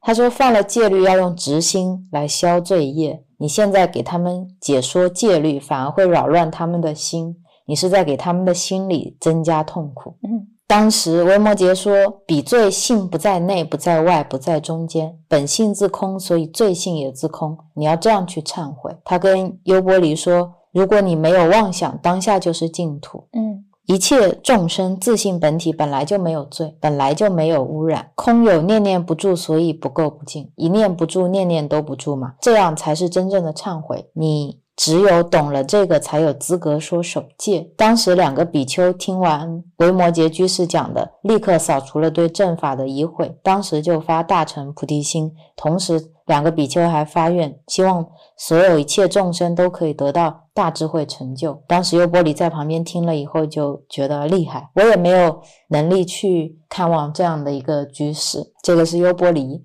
优波离呢，我们稍微说两句。听说他能非常清楚地说明佛在何时何地对何人因何因缘而制定哪一条戒律，以及这条戒律的轻重程度，所以它就是一个戒律百科全书。它像是法律部的，对对对对，司法部门。优波离他原本出生在一个首陀罗族，首陀罗族是我们刚才说的印度的种姓。制度的四个等级的第四个，大多数是当时被征服的一些土著居民，会做一些，比如说伺候用餐啊、做饭的一些高级佣人和工匠，但它还不是最低贱的。往下还有一个没有办法列入四个等级的第五种姓，称为不可接触阶级，又叫贱民。他们他们在印度甚至不算人民，所以不列入四大种姓。而优波离呢，他是第四等级的首陀罗。嗯，然后他因为出生就决定了他这辈子就是别人的奴隶，而且呢。像首陀罗的人，如果在路上走啊，他遇到了婆罗门这样比他们阶级等级高的，要跪在路边让路。如果跪着的时候你还偷看他们一眼，你眼睛会被挖掉。如果你还去跟他们这些比你高的等级的人去说理由，舌头就会被割掉。所以他就一直过着这样的这种谨小慎微的生活。也经常会被别人嘲笑，但是呢，他的父母就是特别好，非常的爱他。优波里的工作呢是一个理发师，是的，他爸爸妈妈当时想他快长大了，总要一门手艺嘛，就让他去学了理发。学完理发之后，当时也很流行公务员，他就去皇宫里面给那些太子啊、王子理发，作为他的主要工作。工作挺好嘛，是是是，还是不错的。因为他父母也想很多，跟我们现现在的父母是一样的，让他去种田吧，怕他老了种不动；让他去做其他的工作呢，又觉得太辛苦，所以觉得理发是相对来说一项比较轻松的工作了。差不多在优波离二十几岁的时候，就是佛陀他成道以后的第三年，佛陀回到了自己的故乡嘛，想理个发，大家就介绍说找优波离给他理发，因为要给佛陀理发，优波离受宠若惊，从来没有想过自己会给佛陀理发。很害怕嘛，他就不敢去理。他想，我万一不小心出了个什么事情，可能会受到惩罚嘛，担待不起，担待不起。另外也有很强的这种恭敬心，担心自己做不好，就回去跟妈妈说。妈妈呢就说：“你不要怕，佛陀是非常慈悲的一个人，我可以陪你一起去。”所以那一次的理发呢，就是妈妈陪着优波离一起去给佛陀理发。而且呢，优波离给佛陀理发的时候，是妈妈跟佛陀在对话，但他们聊的内容是优波离，是这样的一个过程。然后理发的过程到最后呢，优波离进入了禅定，然后佛陀就叫了两个弟子说：“你们过来扶他一下，帮他把剃刀拿掉。他现在已经进入禅定了，因为是站着的，说一会儿他可能会摔倒，你们注意扶着他一下。”然后当时优波离因为跟王子的关系都特别好嘛，然后王子本来是想皈依佛陀了。皈依佛陀之前，看到优波离就说：“我们之间关系这么好，大家身上有什么值钱的东西都拿出来送给优波离，让他能够过更好的生活。”然后大家把钱都给了优波离之后呢？优波离拿着钱没走多久，就想说我也想皈依，但是呢，又觉得自己的身份地位实在是太低了，没有办法去做这样的事情，他觉得是不可能的，就蹲在路边哭。然后舍利弗过来了呢，就说你怎么了？然后优波离就说了自己的想法。然后舍利弗说不会的，佛陀是一个讲究平等的人。他说我带你去。最有意思的是，王子他们先出发，优波离以为王子已经出家了，所以会成为他的前辈，但是呢。佛陀看到王子请求皈依的时候，说：“你们要先有一个星期的冷静期，冷静期 就确定呢，你们要放下王子的身份，我们再来走这个皈依的仪式。”然后优波离到的时候呢，佛陀说：“好。”他因为没有这些 title，反而就不需要去放下这些 title。是佛陀就说：“那我现在就给你进行皈依。”过程当中，优波离知道王子他们还没有皈依，所以优波离在佛陀这边的。位置相当于成为了王子的师兄，这是他人生中从来没有过的阶级跃升。是的，是的，他当时心里非常非常感动，因为王子他们皈依了之后要对他行顶礼。是的，是的，你按照印度的这种种姓制度，像我们刚才说的，你靠你一生的努力，你都是没有办法实现阶级跃升的。对对对，但是在佛法面前，他们是平等的。非常人人平等。我当时看了都很感动，我都能想象，如果是我的话，那种感恩的心是有多大。所以他修法一定是一个很认真的人。对对对，所以他就是那种对佛陀制定的戒律都一一遵守，嗯从不毁犯，而且生活上非常注重行住坐卧的威仪，嗯，可以说是众比丘的表率。是是他一生都在处理僧团的纠纷，真的很像法律部的。是吧？他负责听这些犯戒的比丘忏悔，然后向佛陀去请问戒律。所以这个呢，就是优波离。下一个出场的，也就是我们的倒数第二个嗯弟子，叫罗侯罗，啊是我们的密行第一。密就是秘密的密，行是行为的行，密行第一的罗侯罗。然后佛陀就说：“那罗侯罗你去吧。”罗侯罗说：“我恐怕也去不了，是因为有一次，当时呢在皮耶离城，这个是维摩诘居士住的那个地方，当时罗侯罗也在那边，有很多的释迦公子就来找罗侯罗。嗯，罗侯罗呢，其实他是佛陀的唯一的儿子。当时呢，这些公子来找他，主要是想问他说：“你是释迦牟尼佛的儿子，你皇帝也不要做，要出家，究竟出家有什么利益？”就很好奇嘛。当时罗侯罗呢，他就根据佛法的道理给他们讲出家的功德和利益在哪里。当时维摩诘居士就在，维摩诘居士就说：“罗侯罗，你不应该为他们讲出家人有什么功德和利益。”因为无利无功德是为出家，出家的本意是不求利益功德的。他跟罗侯罗说，如果你从世间法有为法的角度来讲，你可以说有利益有功德，因为世间法本来就是这样的。但是你今天是一个出家人，你要讲的是无为法，无为法中是没有利益功德的。嗯然后他又跟大家说，好了，现在大家懂得这个道理了，而你们呢，正处在佛法的正法时期。所以你们一定要马上现在全部都出家，为什么呢？因为现在释迦牟尼佛在世，他说万劫千生难得碰到肉身佛出世。然后这些公子哥们就问了：诶，佛陀曾经教导过大家，没有父母同意是不能出家的，那你现在直接叫我们出家，不是很奇怪吗？然后维摩诘居士就说：“你们说的没有错，但是我要你们出家，不是要你们剃光头披僧衣，是要你们的心出家，要你们发大诚心，立大愿，这一生一定要求得菩提，发出这样的无上真心真愿，就是出家。嗯反过来说，即使你们形式上出家了，如果你们没有真的发无上正等正觉的心，也不是真的出家。”这就是大乘菩萨道的道理。当时有三十二个长者子听了维摩诘居士的话，都发了无上道心。所以罗侯罗说：“我没有资格去。”罗侯罗是在月食之夜出生的。当时呢，佛陀他是很想出家的，但是因为他没有后人可以继承王位，所以他一直没有办法出家。但是他在儿子出世的第七天，他就骑着白马出家了。所以罗侯罗其实是在非常没有父爱的环境下度过他的童年的。然后佛陀成道后面的第三年，他其实有回到他的家乡嘛。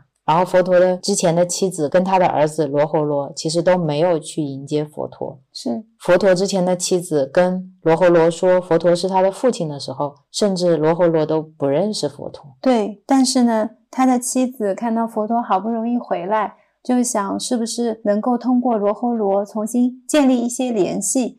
他就跟罗侯罗说：“那是你爸爸，你爸爸那边有宝贝，你去嗯跟你爸爸说，让他把遗产给你。”然后罗侯罗就整天跟着佛陀嘛。啊，有一次佛陀在树林里面走的时候，罗侯罗就跟在后面，一边跟一边说：“爸爸，你把遗产给我。”就类似是这样的画面。这个画面当时还有个远景，远景就是罗侯罗的妈妈，也就是佛陀之前的老婆，就在树林里，然后远远的看着自己的孩子跟在佛陀的身后。他当时心里是很担心的，他担心孩子跟着佛陀去皈依了。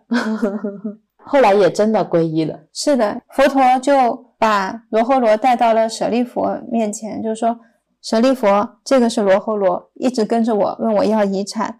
我呢，不希望给他不真实的幸福跟财宝，我希望给他的是无量之宝。所以舍利佛就请你收他出家，让他做僧团当中最初的沙弥。让罗睺罗拜了舍利佛为戒师，这就是罗睺罗出家的因缘。我之前还看过有一个他的故事，嗯，说他是母胎六年才出生的，哦，这样，对，以至于当时净饭王怀疑他的母亲不贞，哦，还想用火来烧死他们母子。后来罗睺罗的妈妈发誓说，如果在火中烧死的话，就不是佛的儿子；如果在火中没有烧死的话，那就是清白的。当时是佛陀使了神通，在火中升起了莲花，救了他们母子。所以这一个故事也想说明佛陀是有爱子之情的。是是，这是罗侯罗的小故事，大家自己看原文啊。对，罗侯罗虽然是佛陀的儿子。但是他是非常勤奋的，嗯，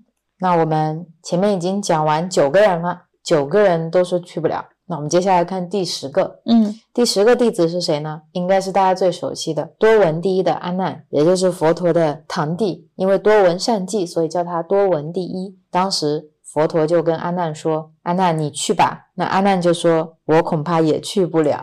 ”阿难说：“之前有一次呢，释迦牟尼佛感染了一个小病。”必须要喝牛奶才能治。然后安娜为了救佛陀，他就拿着那个钵，就到处去找牛奶。他就去到了一个大婆罗门的家，想要化缘一些牛奶。这个时候呢，维摩诘居士来了。维摩诘居士就问阿难说：“你怎么一大早跑出来化缘？因为佛门是日中一时，中午才会出来化缘的。”他说：“阿难今天这么早？”阿难就说：“是因为佛陀有点不舒服，要喝牛奶，所以他现在出来化缘。”维摩诘就说：“你乱说。”他说：“如来是金刚不坏之身，汇集了一切的功德善行，怎么会生病呢？不要乱讲了。”他说：“你阿难是佛的大弟子，又是佛的堂兄弟，你怎么还诽谤佛呢？你快点走吧，要不然那些外道听到你阿难是过来化缘求牛奶的话，他们就会想。”那释迦牟尼佛还怎么能叫做老师呢？嗯，他自己的病都医不好，又怎么去度众生的生老病死？嗯，他说：“你快走吧。”然后阿难就被维摩诘居士说的无地自容，他就开始怀疑我是不是听错了，是不是佛陀没有叫我出来化缘牛奶啊？这个时候他就听见虚空中有声音说：“阿难，维摩诘居士说的没有错，嗯，佛陀是不会生病的，但是呢。”佛陀视现在这个世界里面是为了方便救度众生，所以他会视现生病来表示人的肉体脱不了生老病死，会用自己的病来进行行教说法。然后空中的声音对阿难说：“你快去化缘吧，你不要觉得惭愧。”所以阿难说，当时听了维摩诘居士的这番话，觉得自己也确实没有这个能力去探望他。嗯，这个就是阿难。阿难是佛陀的堂弟嘛，他出生的时候是佛陀得道的时候，所以他当时取名翻译过来就叫做庆喜欢喜。所以我们叫这个阿难名字也会觉得很欢喜。然后他经常听佛说法的时候，是可以一字一句都不错的复述出来的，是的，记忆力超强。是的，超级录音机。对对对，古法录音机。没错。那我来分享一下阿难出家的因缘。在佛陀所有的弟子里面呢，阿难是相貌最庄严的，记忆力也是最强的。他是在很小的时候就加入了教团，但具体几岁现在是很难考证了。不过比较可靠的一种说法是跟阿难律啊他们一起出家的。阿难的爸爸呢是白饭王，当时佛陀回到家乡去说法，白饭王呢他就怕阿难会出家，他会受到佛陀思想的影响，所以呢。在见了佛陀不久，他就把阿难送到其他地方去了，生怕他出家。对对对，也不要让他接触佛陀。但是白饭王把阿难送去的那个地方呢，后来佛陀也去了，看到佛陀去了呢，白饭王又跑过去把阿难带回来。等到他把阿难带回来的时候呢，佛陀又回来了。对，感觉佛陀在追着阿难跑。是的。佛陀其实内心啊是有想法的，他就是想要阿难跟着他出家的。他想，如果阿难跟他出家了，将来可以把佛法永传于后世。佛陀在那个时候就已经看见了未来，所以带着这个未来，他找到了阿难。其实不管白饭王把阿难藏到哪里，佛陀也都是会去的。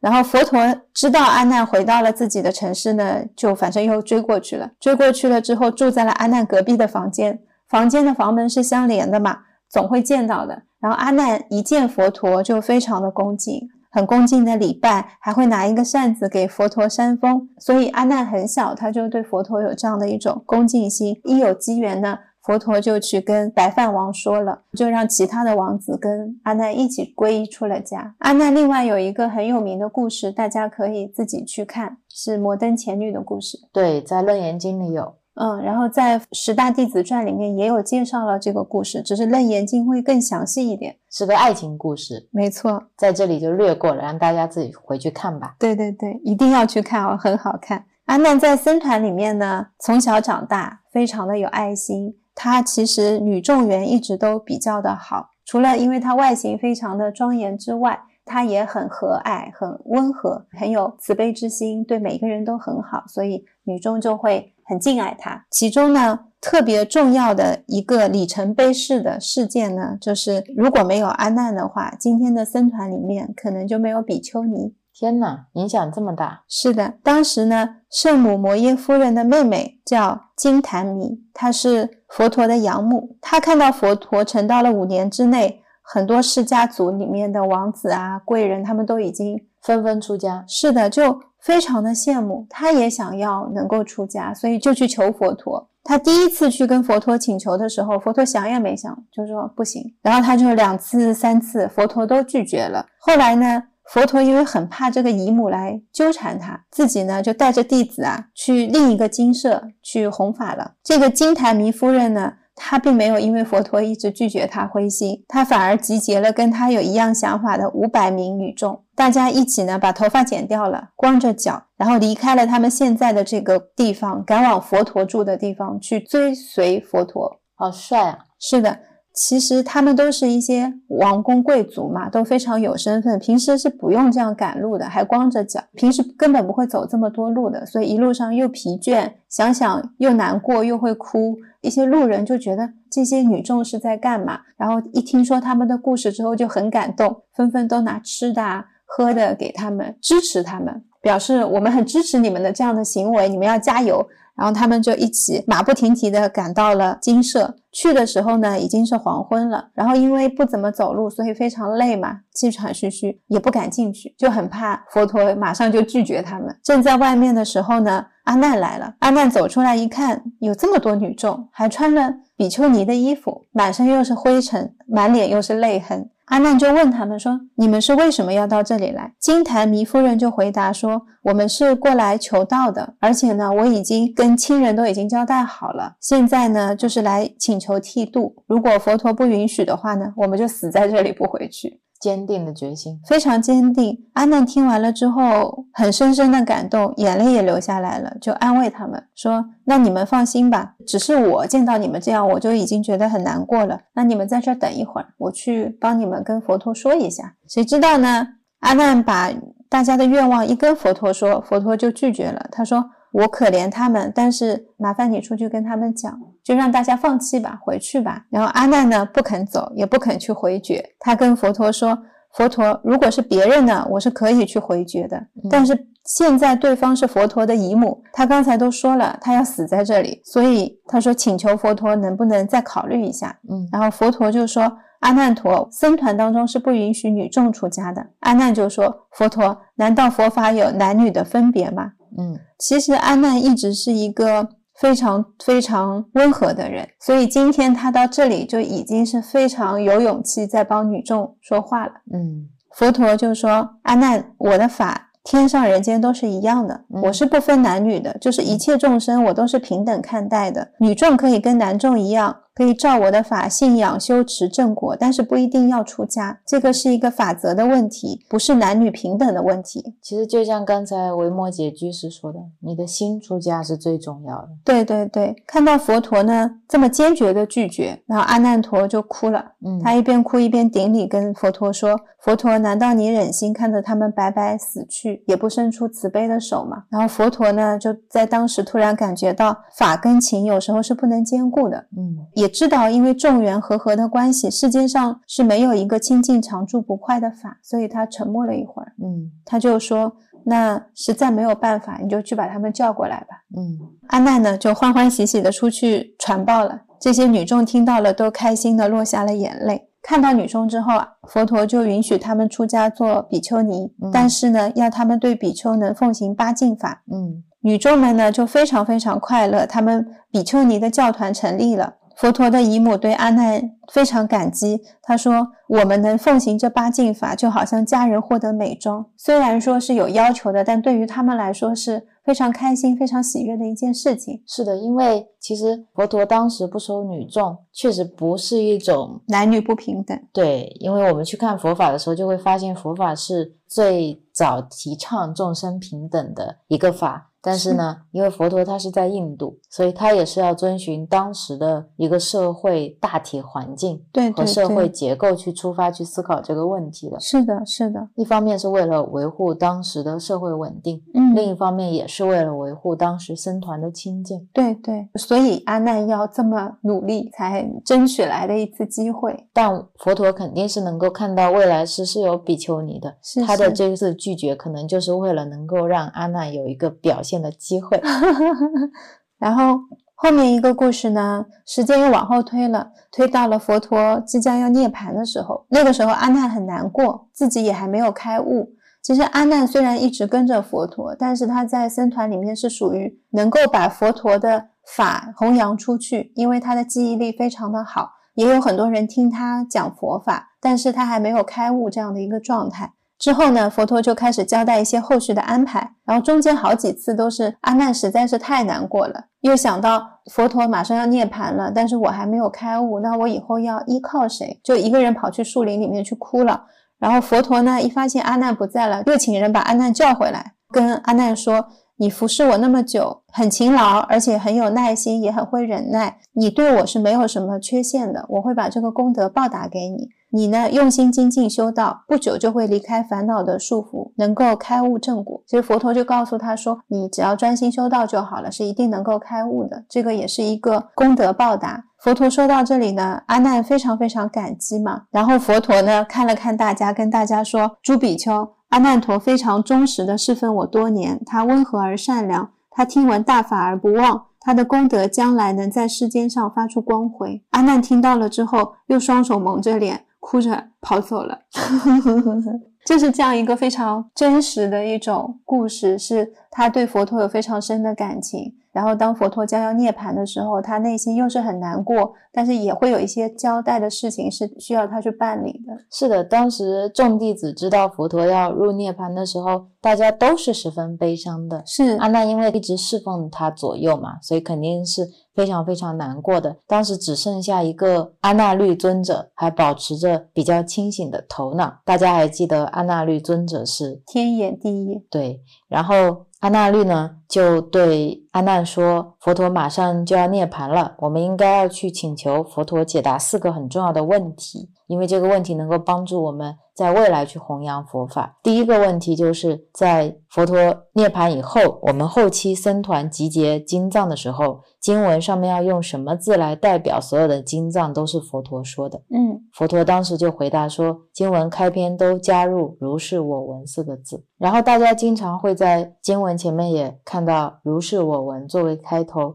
因为经文都是阿难复述的嘛，所以“如是我闻”的意思就是说我阿难当时是这么听佛陀说的，嗯，所以这个我其实是阿难，是是，所以大家在看佛经的时候，其实常常会看到如是我闻。是是的，包括我们今天讲的这个《维摩诘经》，嗯《维摩诘经》，你看到后面的话，也会看到最后佛告阿难说：“受持是经，广宣流布。”也就是说，阿难你要把这部经集结出来，广为宣扬流通。然后阿难就会在旁边说：“好的，世尊，我一定会听你的话，去依教奉行的。全经的要义，我阿难已经受持于心。那这部经应该叫什么名字呢？”他就会问到：“世尊，当何名思经？”佛陀就会说：“阿难，是经名为维摩诘所说，一名不可思议解脱法门，如是受持。也就是说，这部经就叫维摩诘所说经，也叫不可思议解脱经。所以这部经的名字也是佛陀亲自取的。所以大家就会看到有个开头，有个结尾，可能都会有阿难。嗯，时间呢，再往后走一点，在佛陀涅槃之后，刚才 Rio 在分享的就是他们会需要集结经典，是的，各大弟子都是要聚到一起的。这个时候呢，大迦摄尊者就被推为首座，那他就选了五百位大比丘参加。这五百位大比丘都是已经正果的罗汉，因为呢。阿难还没有开悟，所以没有把他名字列进去。哦，其实大迦摄尊者他是承认阿难的特长的，尤其呢是关于佛陀的说法，他是能了记于心。没错，但是呢，大迦摄尊者就会担心。现在我们要集结经文是一个非常大的任务。阿难呢，他又还没有完全断除烦恼开悟，所以让他来参加，会不会出一些问题，出一些小的错误？这个对于之后这些经典的流传会有非常大的影响。对我这里插播一个，对于什么是阿罗汉，因为我们经常会说证得阿罗汉果嘛，嗯，其实这是一个修佛达到的一个境界。佛教里面有说的四种果位，嗯，须陀洹果、斯陀含果、阿那含果和阿罗汉果。其实这四果是小乘修行的一个果位，小乘的修行最高境界就是阿罗汉果。嗯，所以当时他集结的都是已经在小乘里面的 top 了。对，没错，五百强，五百强是。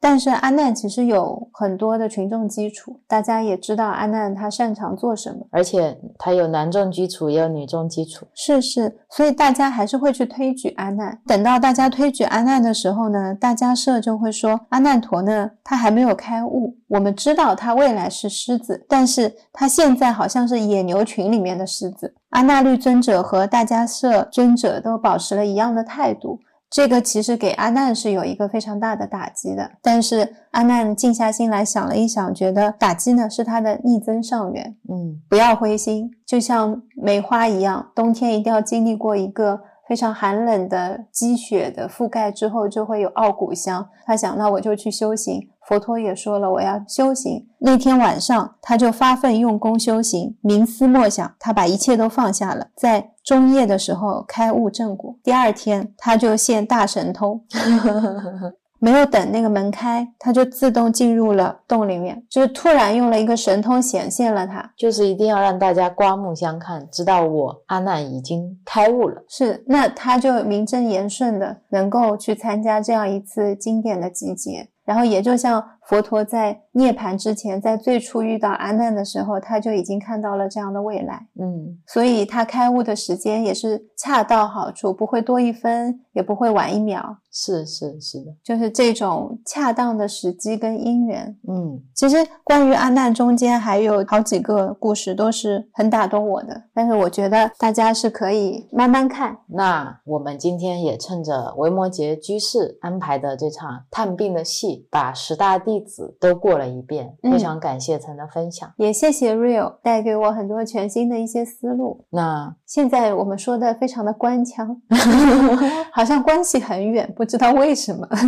因为 因为现在在讲非常恭敬的东西，那我就接着把维摩诘经稍微说一下好了。嗯，因为这场戏还没演完嘛，嗯我简单的说一下，大家后面自己也去看全篇啊。我们刚才讲了这么久呢，其实是借着它里面的第三品，就是弟子品来了解这些弟子。那我再跟大家。打几个广告，它后面还有很精彩的。后面一品第四品呢是什么品？是菩萨品。什么叫菩萨品呢？就是发现这十大弟子都不去，就开始问菩萨了。嗯所以佛陀第一个转头就问弥勒菩萨说：“你去吗？”弥勒菩萨说：“我也去不了，恐怕不能胜任。”然后佛陀就问了光颜童子：“你可以去吗？”光颜童子说：“我也不行。”然后他又去问持世菩萨，持世菩萨也说：“我不行。”最后又问了长者之子善德，四个人都说恐怕去不了。这一品也非常非常的精彩。其实弥勒菩萨代表的是菩提。也就是说，你要如何得道？然后光颜童子代表的是悟了道以后，你要找个地方修行。嗯那什么地方是道场？如何才是道场？然后持世菩萨呢，就是你悟道、行道地点也有了，你现在要开始修行，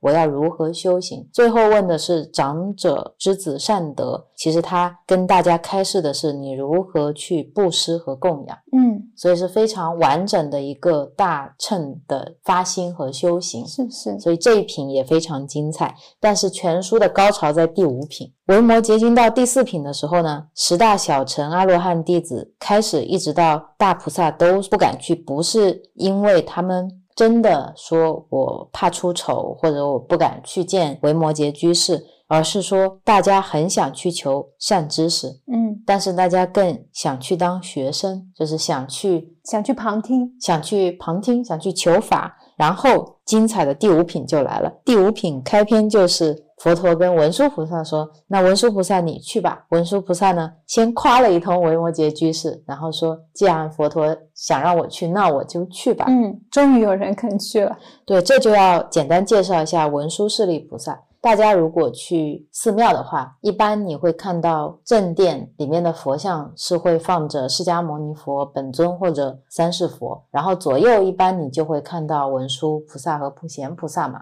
文殊菩萨呢是大乘菩萨中的智慧第一，通常你看到他的时候是手里面会拿着一一把慧剑，然后他的坐骑是狮子，智慧之剑代表能够斩断万千烦恼，狮子之吼意味着像佛说法一样能够震慑魔怨。所以大家平常如果看到有拿着剑、骑着狮子的，就是文殊菩萨，而且他的左手呢会拿着一朵莲花，莲花上面会有般若经，意味着莲花出淤泥而不染，代表佛法的无比纯洁清净。然后上面有般若经，般若经又是智慧。所以象征着智慧跟慈悲的结合。嗯然后文殊师利菩萨为什么在所有的人都不敢去见维摩诘居士的时候，他敢去呢？为什么他是众菩萨之首，他也是过去七佛的老师。啊？他跟观音菩萨都已经在久远劫以前就已经成佛了，只是因为他们的弟子要到这个世界上来成佛，嗯所以做老师的要来捧场，啊，来辅佐佛的教化，所以他的地位其实是佛的教务长，嗯嗯，所以他地位是很高的。佛的导师，对佛的导师，所以在《法华经》里面，释迦牟尼佛去受记了非常非常多的菩萨，会说他们会在未来成佛，但嗯是文殊势力没有被受记，甚至佛陀还说他是佛陀的老师，而且他还能教很多的菩萨成佛。十方世界如果有佛出世的话，他就会前往辅佐佛法流通，功德无量。是所以大家会叫他大智文殊势力菩萨。所以我们去寺庙经常看到文殊菩萨前面放满了考生的准考证，特别特别忙。他就是被大家用来求智慧的。嗯他也是华严经的三圣，也是我们的四大菩萨之一。嗯然后当文殊菩萨说要去之后呢，原文是这样的：即时八千菩萨、五百声闻、百千天人皆欲随从。也就是说，哇，终于有人要去了，大家都要跟去看热闹，就看看文殊师利菩萨跟维摩诘居士之间会产生什么火花。这中间呢，就让大家自己去看了，他们嗯两个的对话实在是太精彩了。是的，高手过招都是用提问，不是用回答的。打个比方，文殊师利会问很多的问题，虽然是去看病，但是他会问维摩诘居士说，比如诸佛要怎么求得解脱啊？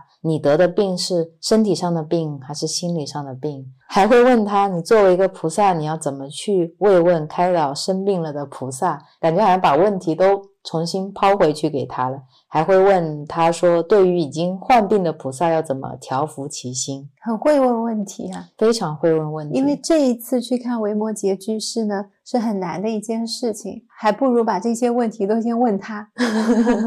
是的，先听听他怎么说。是啊，还有这么多的观众，大家一起学习。其实主要的也不是说要去辩论，他们是一种相互的切磋，带出了这一本经文。为了让舞台下面的观众可以通过他们这部经更更好的了解佛法。对，其实有很多道义，他们都是很清楚的，也是有体悟的。但很多时候说这些东西是为了让我们能够知晓，所以他们会站在我们的角度去提问，是就像是一个当机众是一样的。，对对，这里面就有两个很有意思的故事，我再简单跟大家分享一下，再啰嗦一点点。这两个呢是关于舍利弗的故事，一个呢是他们跟着文殊菩萨到了维摩诘居士的家里之后呢，不是去了非常非常多的人吗？舍利弗去了之后呢，他的心里就开始想了，请我们过来，怎么连个座位都没有，空空荡荡的。当时维摩诘居士通过心灵感应就知道了舍利弗在这么想，然后就转头对舍利弗说。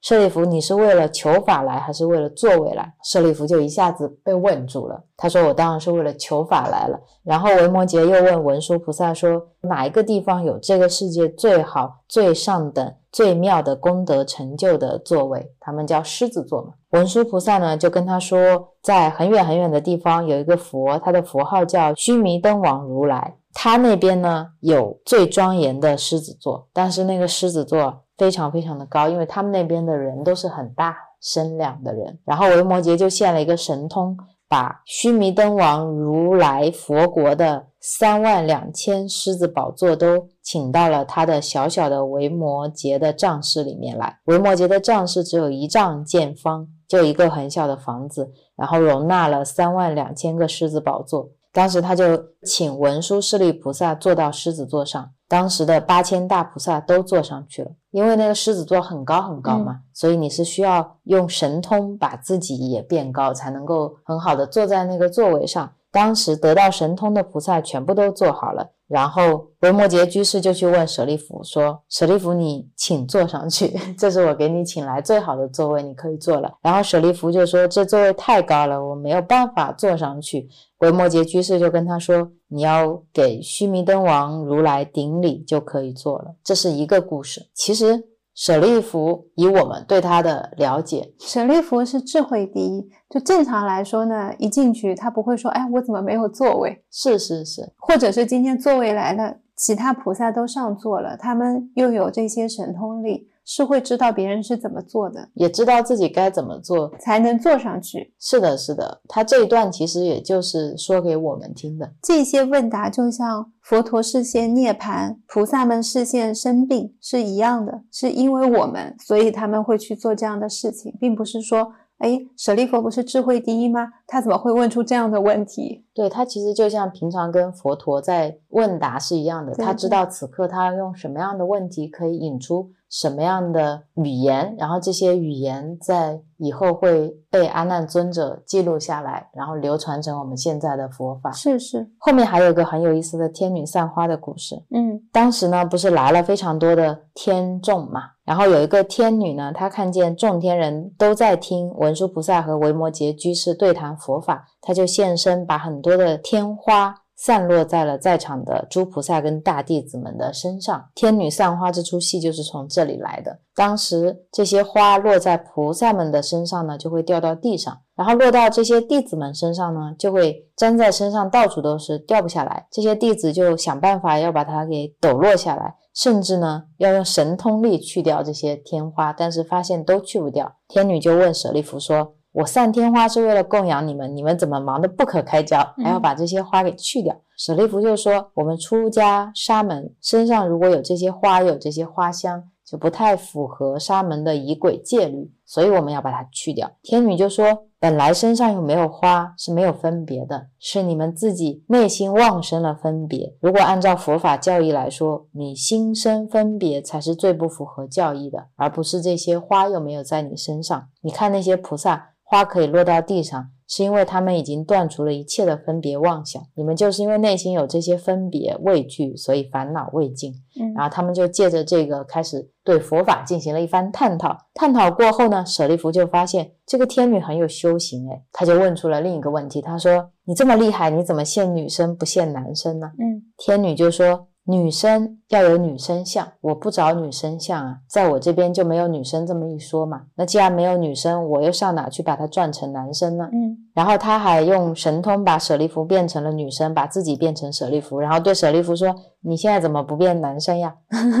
然后舍利弗发现自己神通不够，变不了嘛。天女就跟他说：“其实一切法都没有定向，舍利弗，你现在不是女人，但是你现的是女生，所以这个世界上所有的女人也是这样，大家不是女人，只是现女生。嗯所以佛说一切诸法非男非女，法性上这些性别是平等的，没有差别的，因为男女之相都是假象，嗯是我们把它执着叫做女相，而且还要执着把它变为男生。是所以这一段其实舍利弗他内心一定是知道男女平等的，但是也是要借着天女散花的这个情节，然后把众生平等的这个观念带出来。是是是，所以这一段我也特别感动，而且文殊师利菩萨还在这一品里面问维摩诘居士什么是四无量心，他一个一个的问的什么是慈悲喜舍，然后维摩诘居士的回答又简单又有力量，大家都可以去看。他还替我们问了很多问题，比如说出发心的菩萨有畏惧生死的心。发了菩提心，想行菩萨道，但是生死不能了怎么办？我们要依仗什么法才能够不生畏惧？初发心的菩萨发心要度众生的话，有什么法身障碍，又怎么样去除？要行什么法门才能够把烦恼除掉？嗯他就问了很多初发生菩萨的问题。然后整本书还有另一个高潮，也很推荐大家看的是第九品入不二法门。这里呢，就是维摩诘居士被来探病的文殊师利菩萨问了半天了，轮到他问了。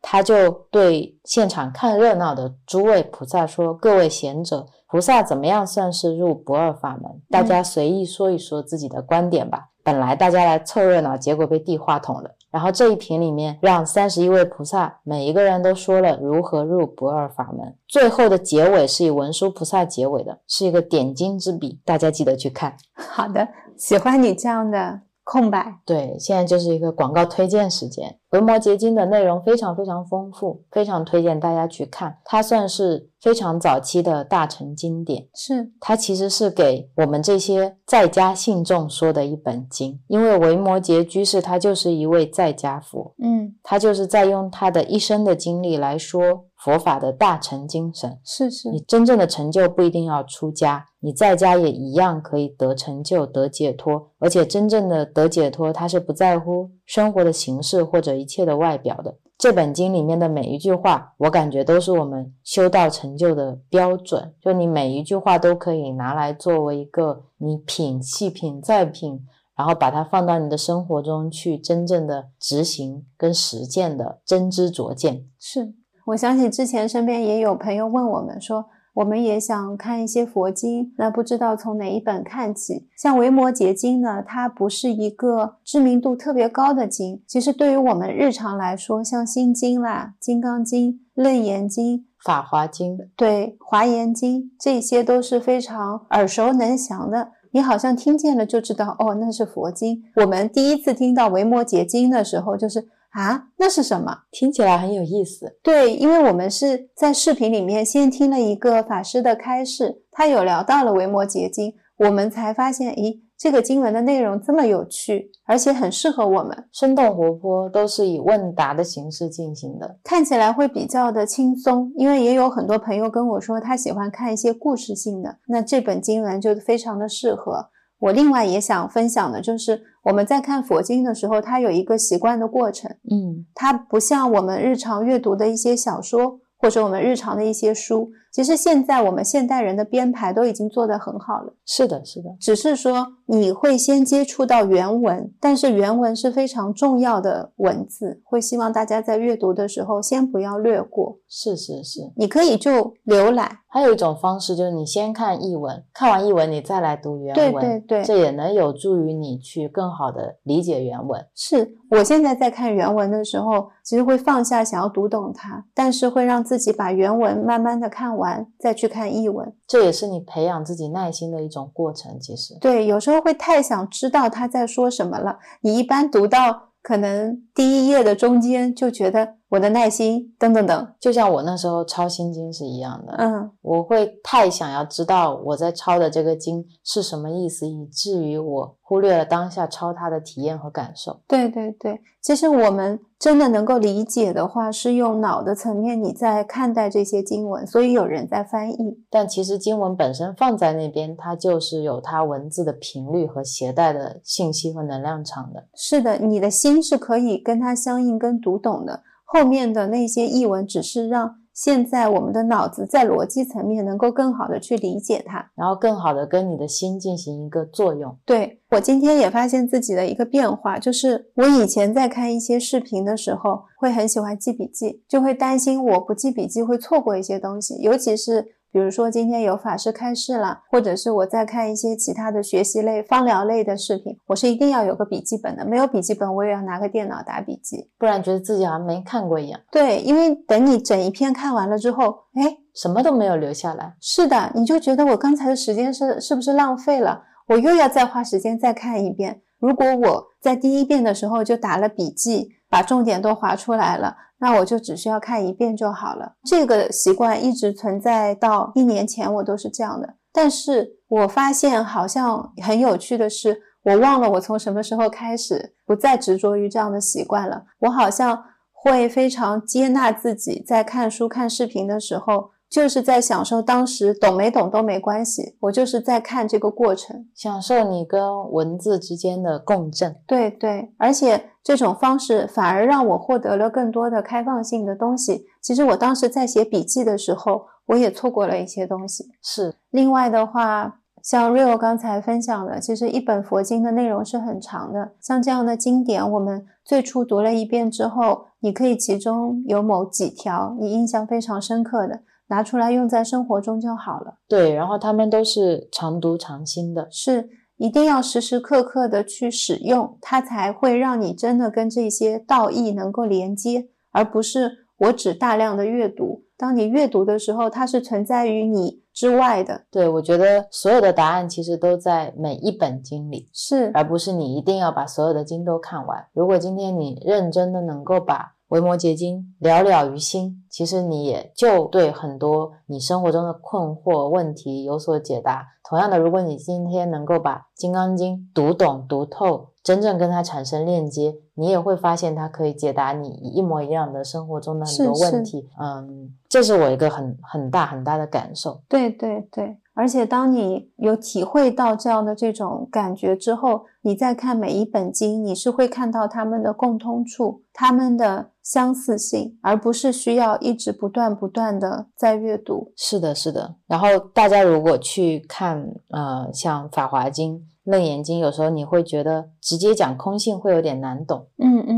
那比如说《金刚经》，那其实《维摩诘经》它的一个方便之处在于它是。佛陀在方等时，我们把佛陀的说法，有时候大家会把它分成五十八教嘛。五十就是华严时、阿含时、方等时、般若时和法华涅盘时。维摩诘经正正好处在中间，也就是佛说小乘说的差不多了，然后他要转大乘，所以你在这部经里面，你就会感觉他有一点在压小乘、扬大乘的感觉。所有的当机众，像这些弟子们。他们说：“哦，我我去不了。”然后维摩诘当时是怎么怎么说的？我觉得他说的好厉害，所以我这次觉得自己说不过他，我没办法去。其实这些弟子们在说的时候，都是以自己还是小乘时候的思想在说的。他们现在其实都已经是大乘思想了，但是他说是那个时候维摩诘是怎么去用大乘的思想，然后让他放弃了小乘的思想。是是，其实也是佛法一个转折期。对对对，一个非常非常重要的转折点。然后在这个过程当中的话，也是一个很好的过渡。对于我们来说，其实也正正好是一种过渡，思想上的过渡。对，因为这本经它不仅说了大乘法，它同时也对比了小乘，所以让你会感觉能够非常完整的理解整个佛法的改变。嗯，是的。另外还有一本经也很有意思的，就是《地藏王菩萨本愿经》。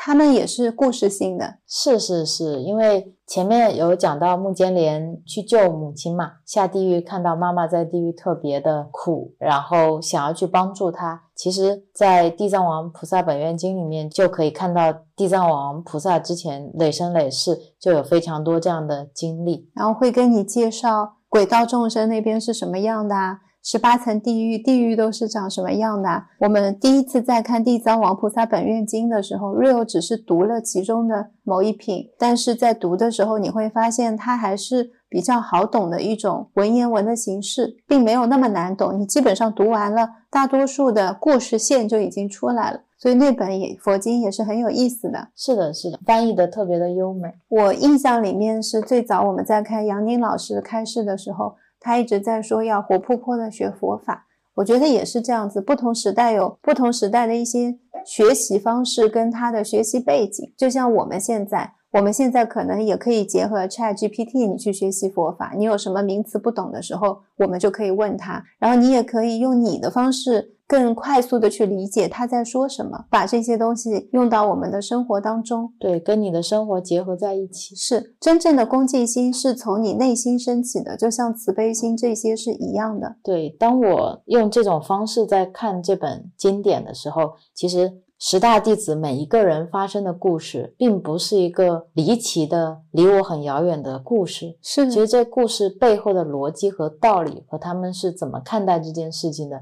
以及他们遇到维摩诘居士的时候，维摩诘居士针对他们的一些行为给出的一些建议，都是跟我们的生活是息息相关。是是是，非常非常的贴近生活，也很生活化。我也觉得在他们那个时代是很幸福，确实是很幸福的一件事情。因为人家是在正法时期啊，对，之前我在木星记修行有跟大家分享过，现在公认的佛陀的传教是分三个时期的：正法一千年，相法一千年，末法一万年。我们在末法，对对对，正法就是佛陀肉身住世的时候，然后相法就是大家接触了佛像啊、经典啊，但是修行者之间可能互相辩论，很难修到果位的时候。末法时期就是我们现在极度沉迷红尘的时候。大家甚至连出理解脱的心都升不起来，是是，所以邪师说法很多，也比较容易误入迷途。嗯，但是有一个好消息，就是从大乘佛法的真谛去讲呢，时间观只有当下，嗯，没有过去心、未来心、现在心，甚至都不存在。所以从大乘的佛法的角度说，是没有这个三期的划分的。嗯，这是一个非常好的消息，也就是无论佛陀有没有在世，我们都。都是一样的，只要修行当下就好。对，法在心中嘛，法的不同时间段也是我们外在根据时间去划分的。嗯，真正的相应永远是心的相应。对啊，就像维摩诘居士一样，我觉得他是一个很好的例子，放在现世带领我们去修行。没错，没错。好的，那我们今天不知道有没有安利成功这两本书？对，我们今天一定安利成功了这两本书啊。很有趣的是，我们在分享的过程当中，家里面有两只很小的小飞。飞虫，它们一直飞在我跟 Real 的边上。一开始只有一只，等到我们讲到后面的时候，又出现了一只更小的。感觉回去喊他们快过来听啊！十大弟子的故事很好听哦。嗯，我们要是能够吸引到他们来听法，也是非常好，是我们的荣幸。对对对，今天呢？在这个播客的最后呢，再次感谢一下 Real 跟我一起录了这一期播客，而且是重录，也非常感谢你重新跟我录制这期播客。是的，我很感谢我们两个人今天坐在这里的时候，此刻我们没有昨天的问题。其实我觉得现在感受很好的是，每一个出现的问题，或者说一种当时的状态，我们就在当时被化解掉了，不是转化了吗？逆增上缘，转化掉了，对，就在当时。其实就处理了，所以也是。我经常跟大家分享的很多东西，你不要让它在当时形成一种能量的堵塞，你后面再遇到类似的事情，就会每次都像全新的、新鲜的一件事情，因为一件一件都在此刻结束了，下一个时刻就是一个全新的开启。那我们今天还是录的很开心、很尽兴，也很感谢你很认真，花了很多天整理了十大弟子传，特别感谢你给我提供了全新的思路。其实这样的思路让我在分享的时候。候是非常轻松的。也很感谢你愿意学习我的梳理结构，我觉得它具有着非常无穷大的价值。也谢谢你认可了这份价值，嗯，谢谢你每天都会给猫猫带水去喂猫猫。也谢谢你每天认认真真的做这些手作。今天我问你怎么做手作的时候，突然把播客暂停掉了，不听了。你说是因为你有一个祝福环节，对对对，你做每个手作都会把很多爱和能量传递到这份手作里面去。是，这是我们产品的一个基础包，这对我来说是一件很幸福的事情。大家会购买我们的产品，我们都怀着感恩的心，一样的，我们觉得我们是爱的传递者，所以我们的产品里面就会包含着这份爱、这份幸福、这份祝福。对我好像看到了每一个手作上面叠加的爱，是，然后在这个空间里面去流转。对对对，特别感谢大家给我们这个机会，是是是，然后也很感谢你每次有一些能量堵塞的时候，可以直言不讳的跟我进行沟通和交流。你总是那个一直愿意继续去交流的人。我很感谢你能够给我一个开放的环境，让我愿意不断不断的说，因为你不会去关那道门。如果不是我关的话，你永远不会说好了，我们现在不要聊这个问题。只有我有时候说啊，让我要停一下，我可能要一会儿才能聊。所以我觉得你一直能保持这样开放的状态，是让我很幸运的一件事情。然后也很谢谢你每天都给我们做很好吃的饭菜，可以吃到你做的面包，都很好吃。很谢谢你，每一次都会忘记掉最好吃的食物叫什么名字，空掉才能有啊。然后下一次我会问你说，哎，最近你最想吃什么菜呢？然后 Real 的脑子里面就是空掉，在这方面是空性的最佳代表。对啊，所以我能吃到世界上所有最好吃的东西啊。没错，那最后谢谢大家的收听。是的，谢谢此刻的你跟我们进行了同频共振。没错，祝福大家天天平常。是的，拜拜。再见。Om Muni Muni Maha Muni Soha Om Muni Muni Maha Muni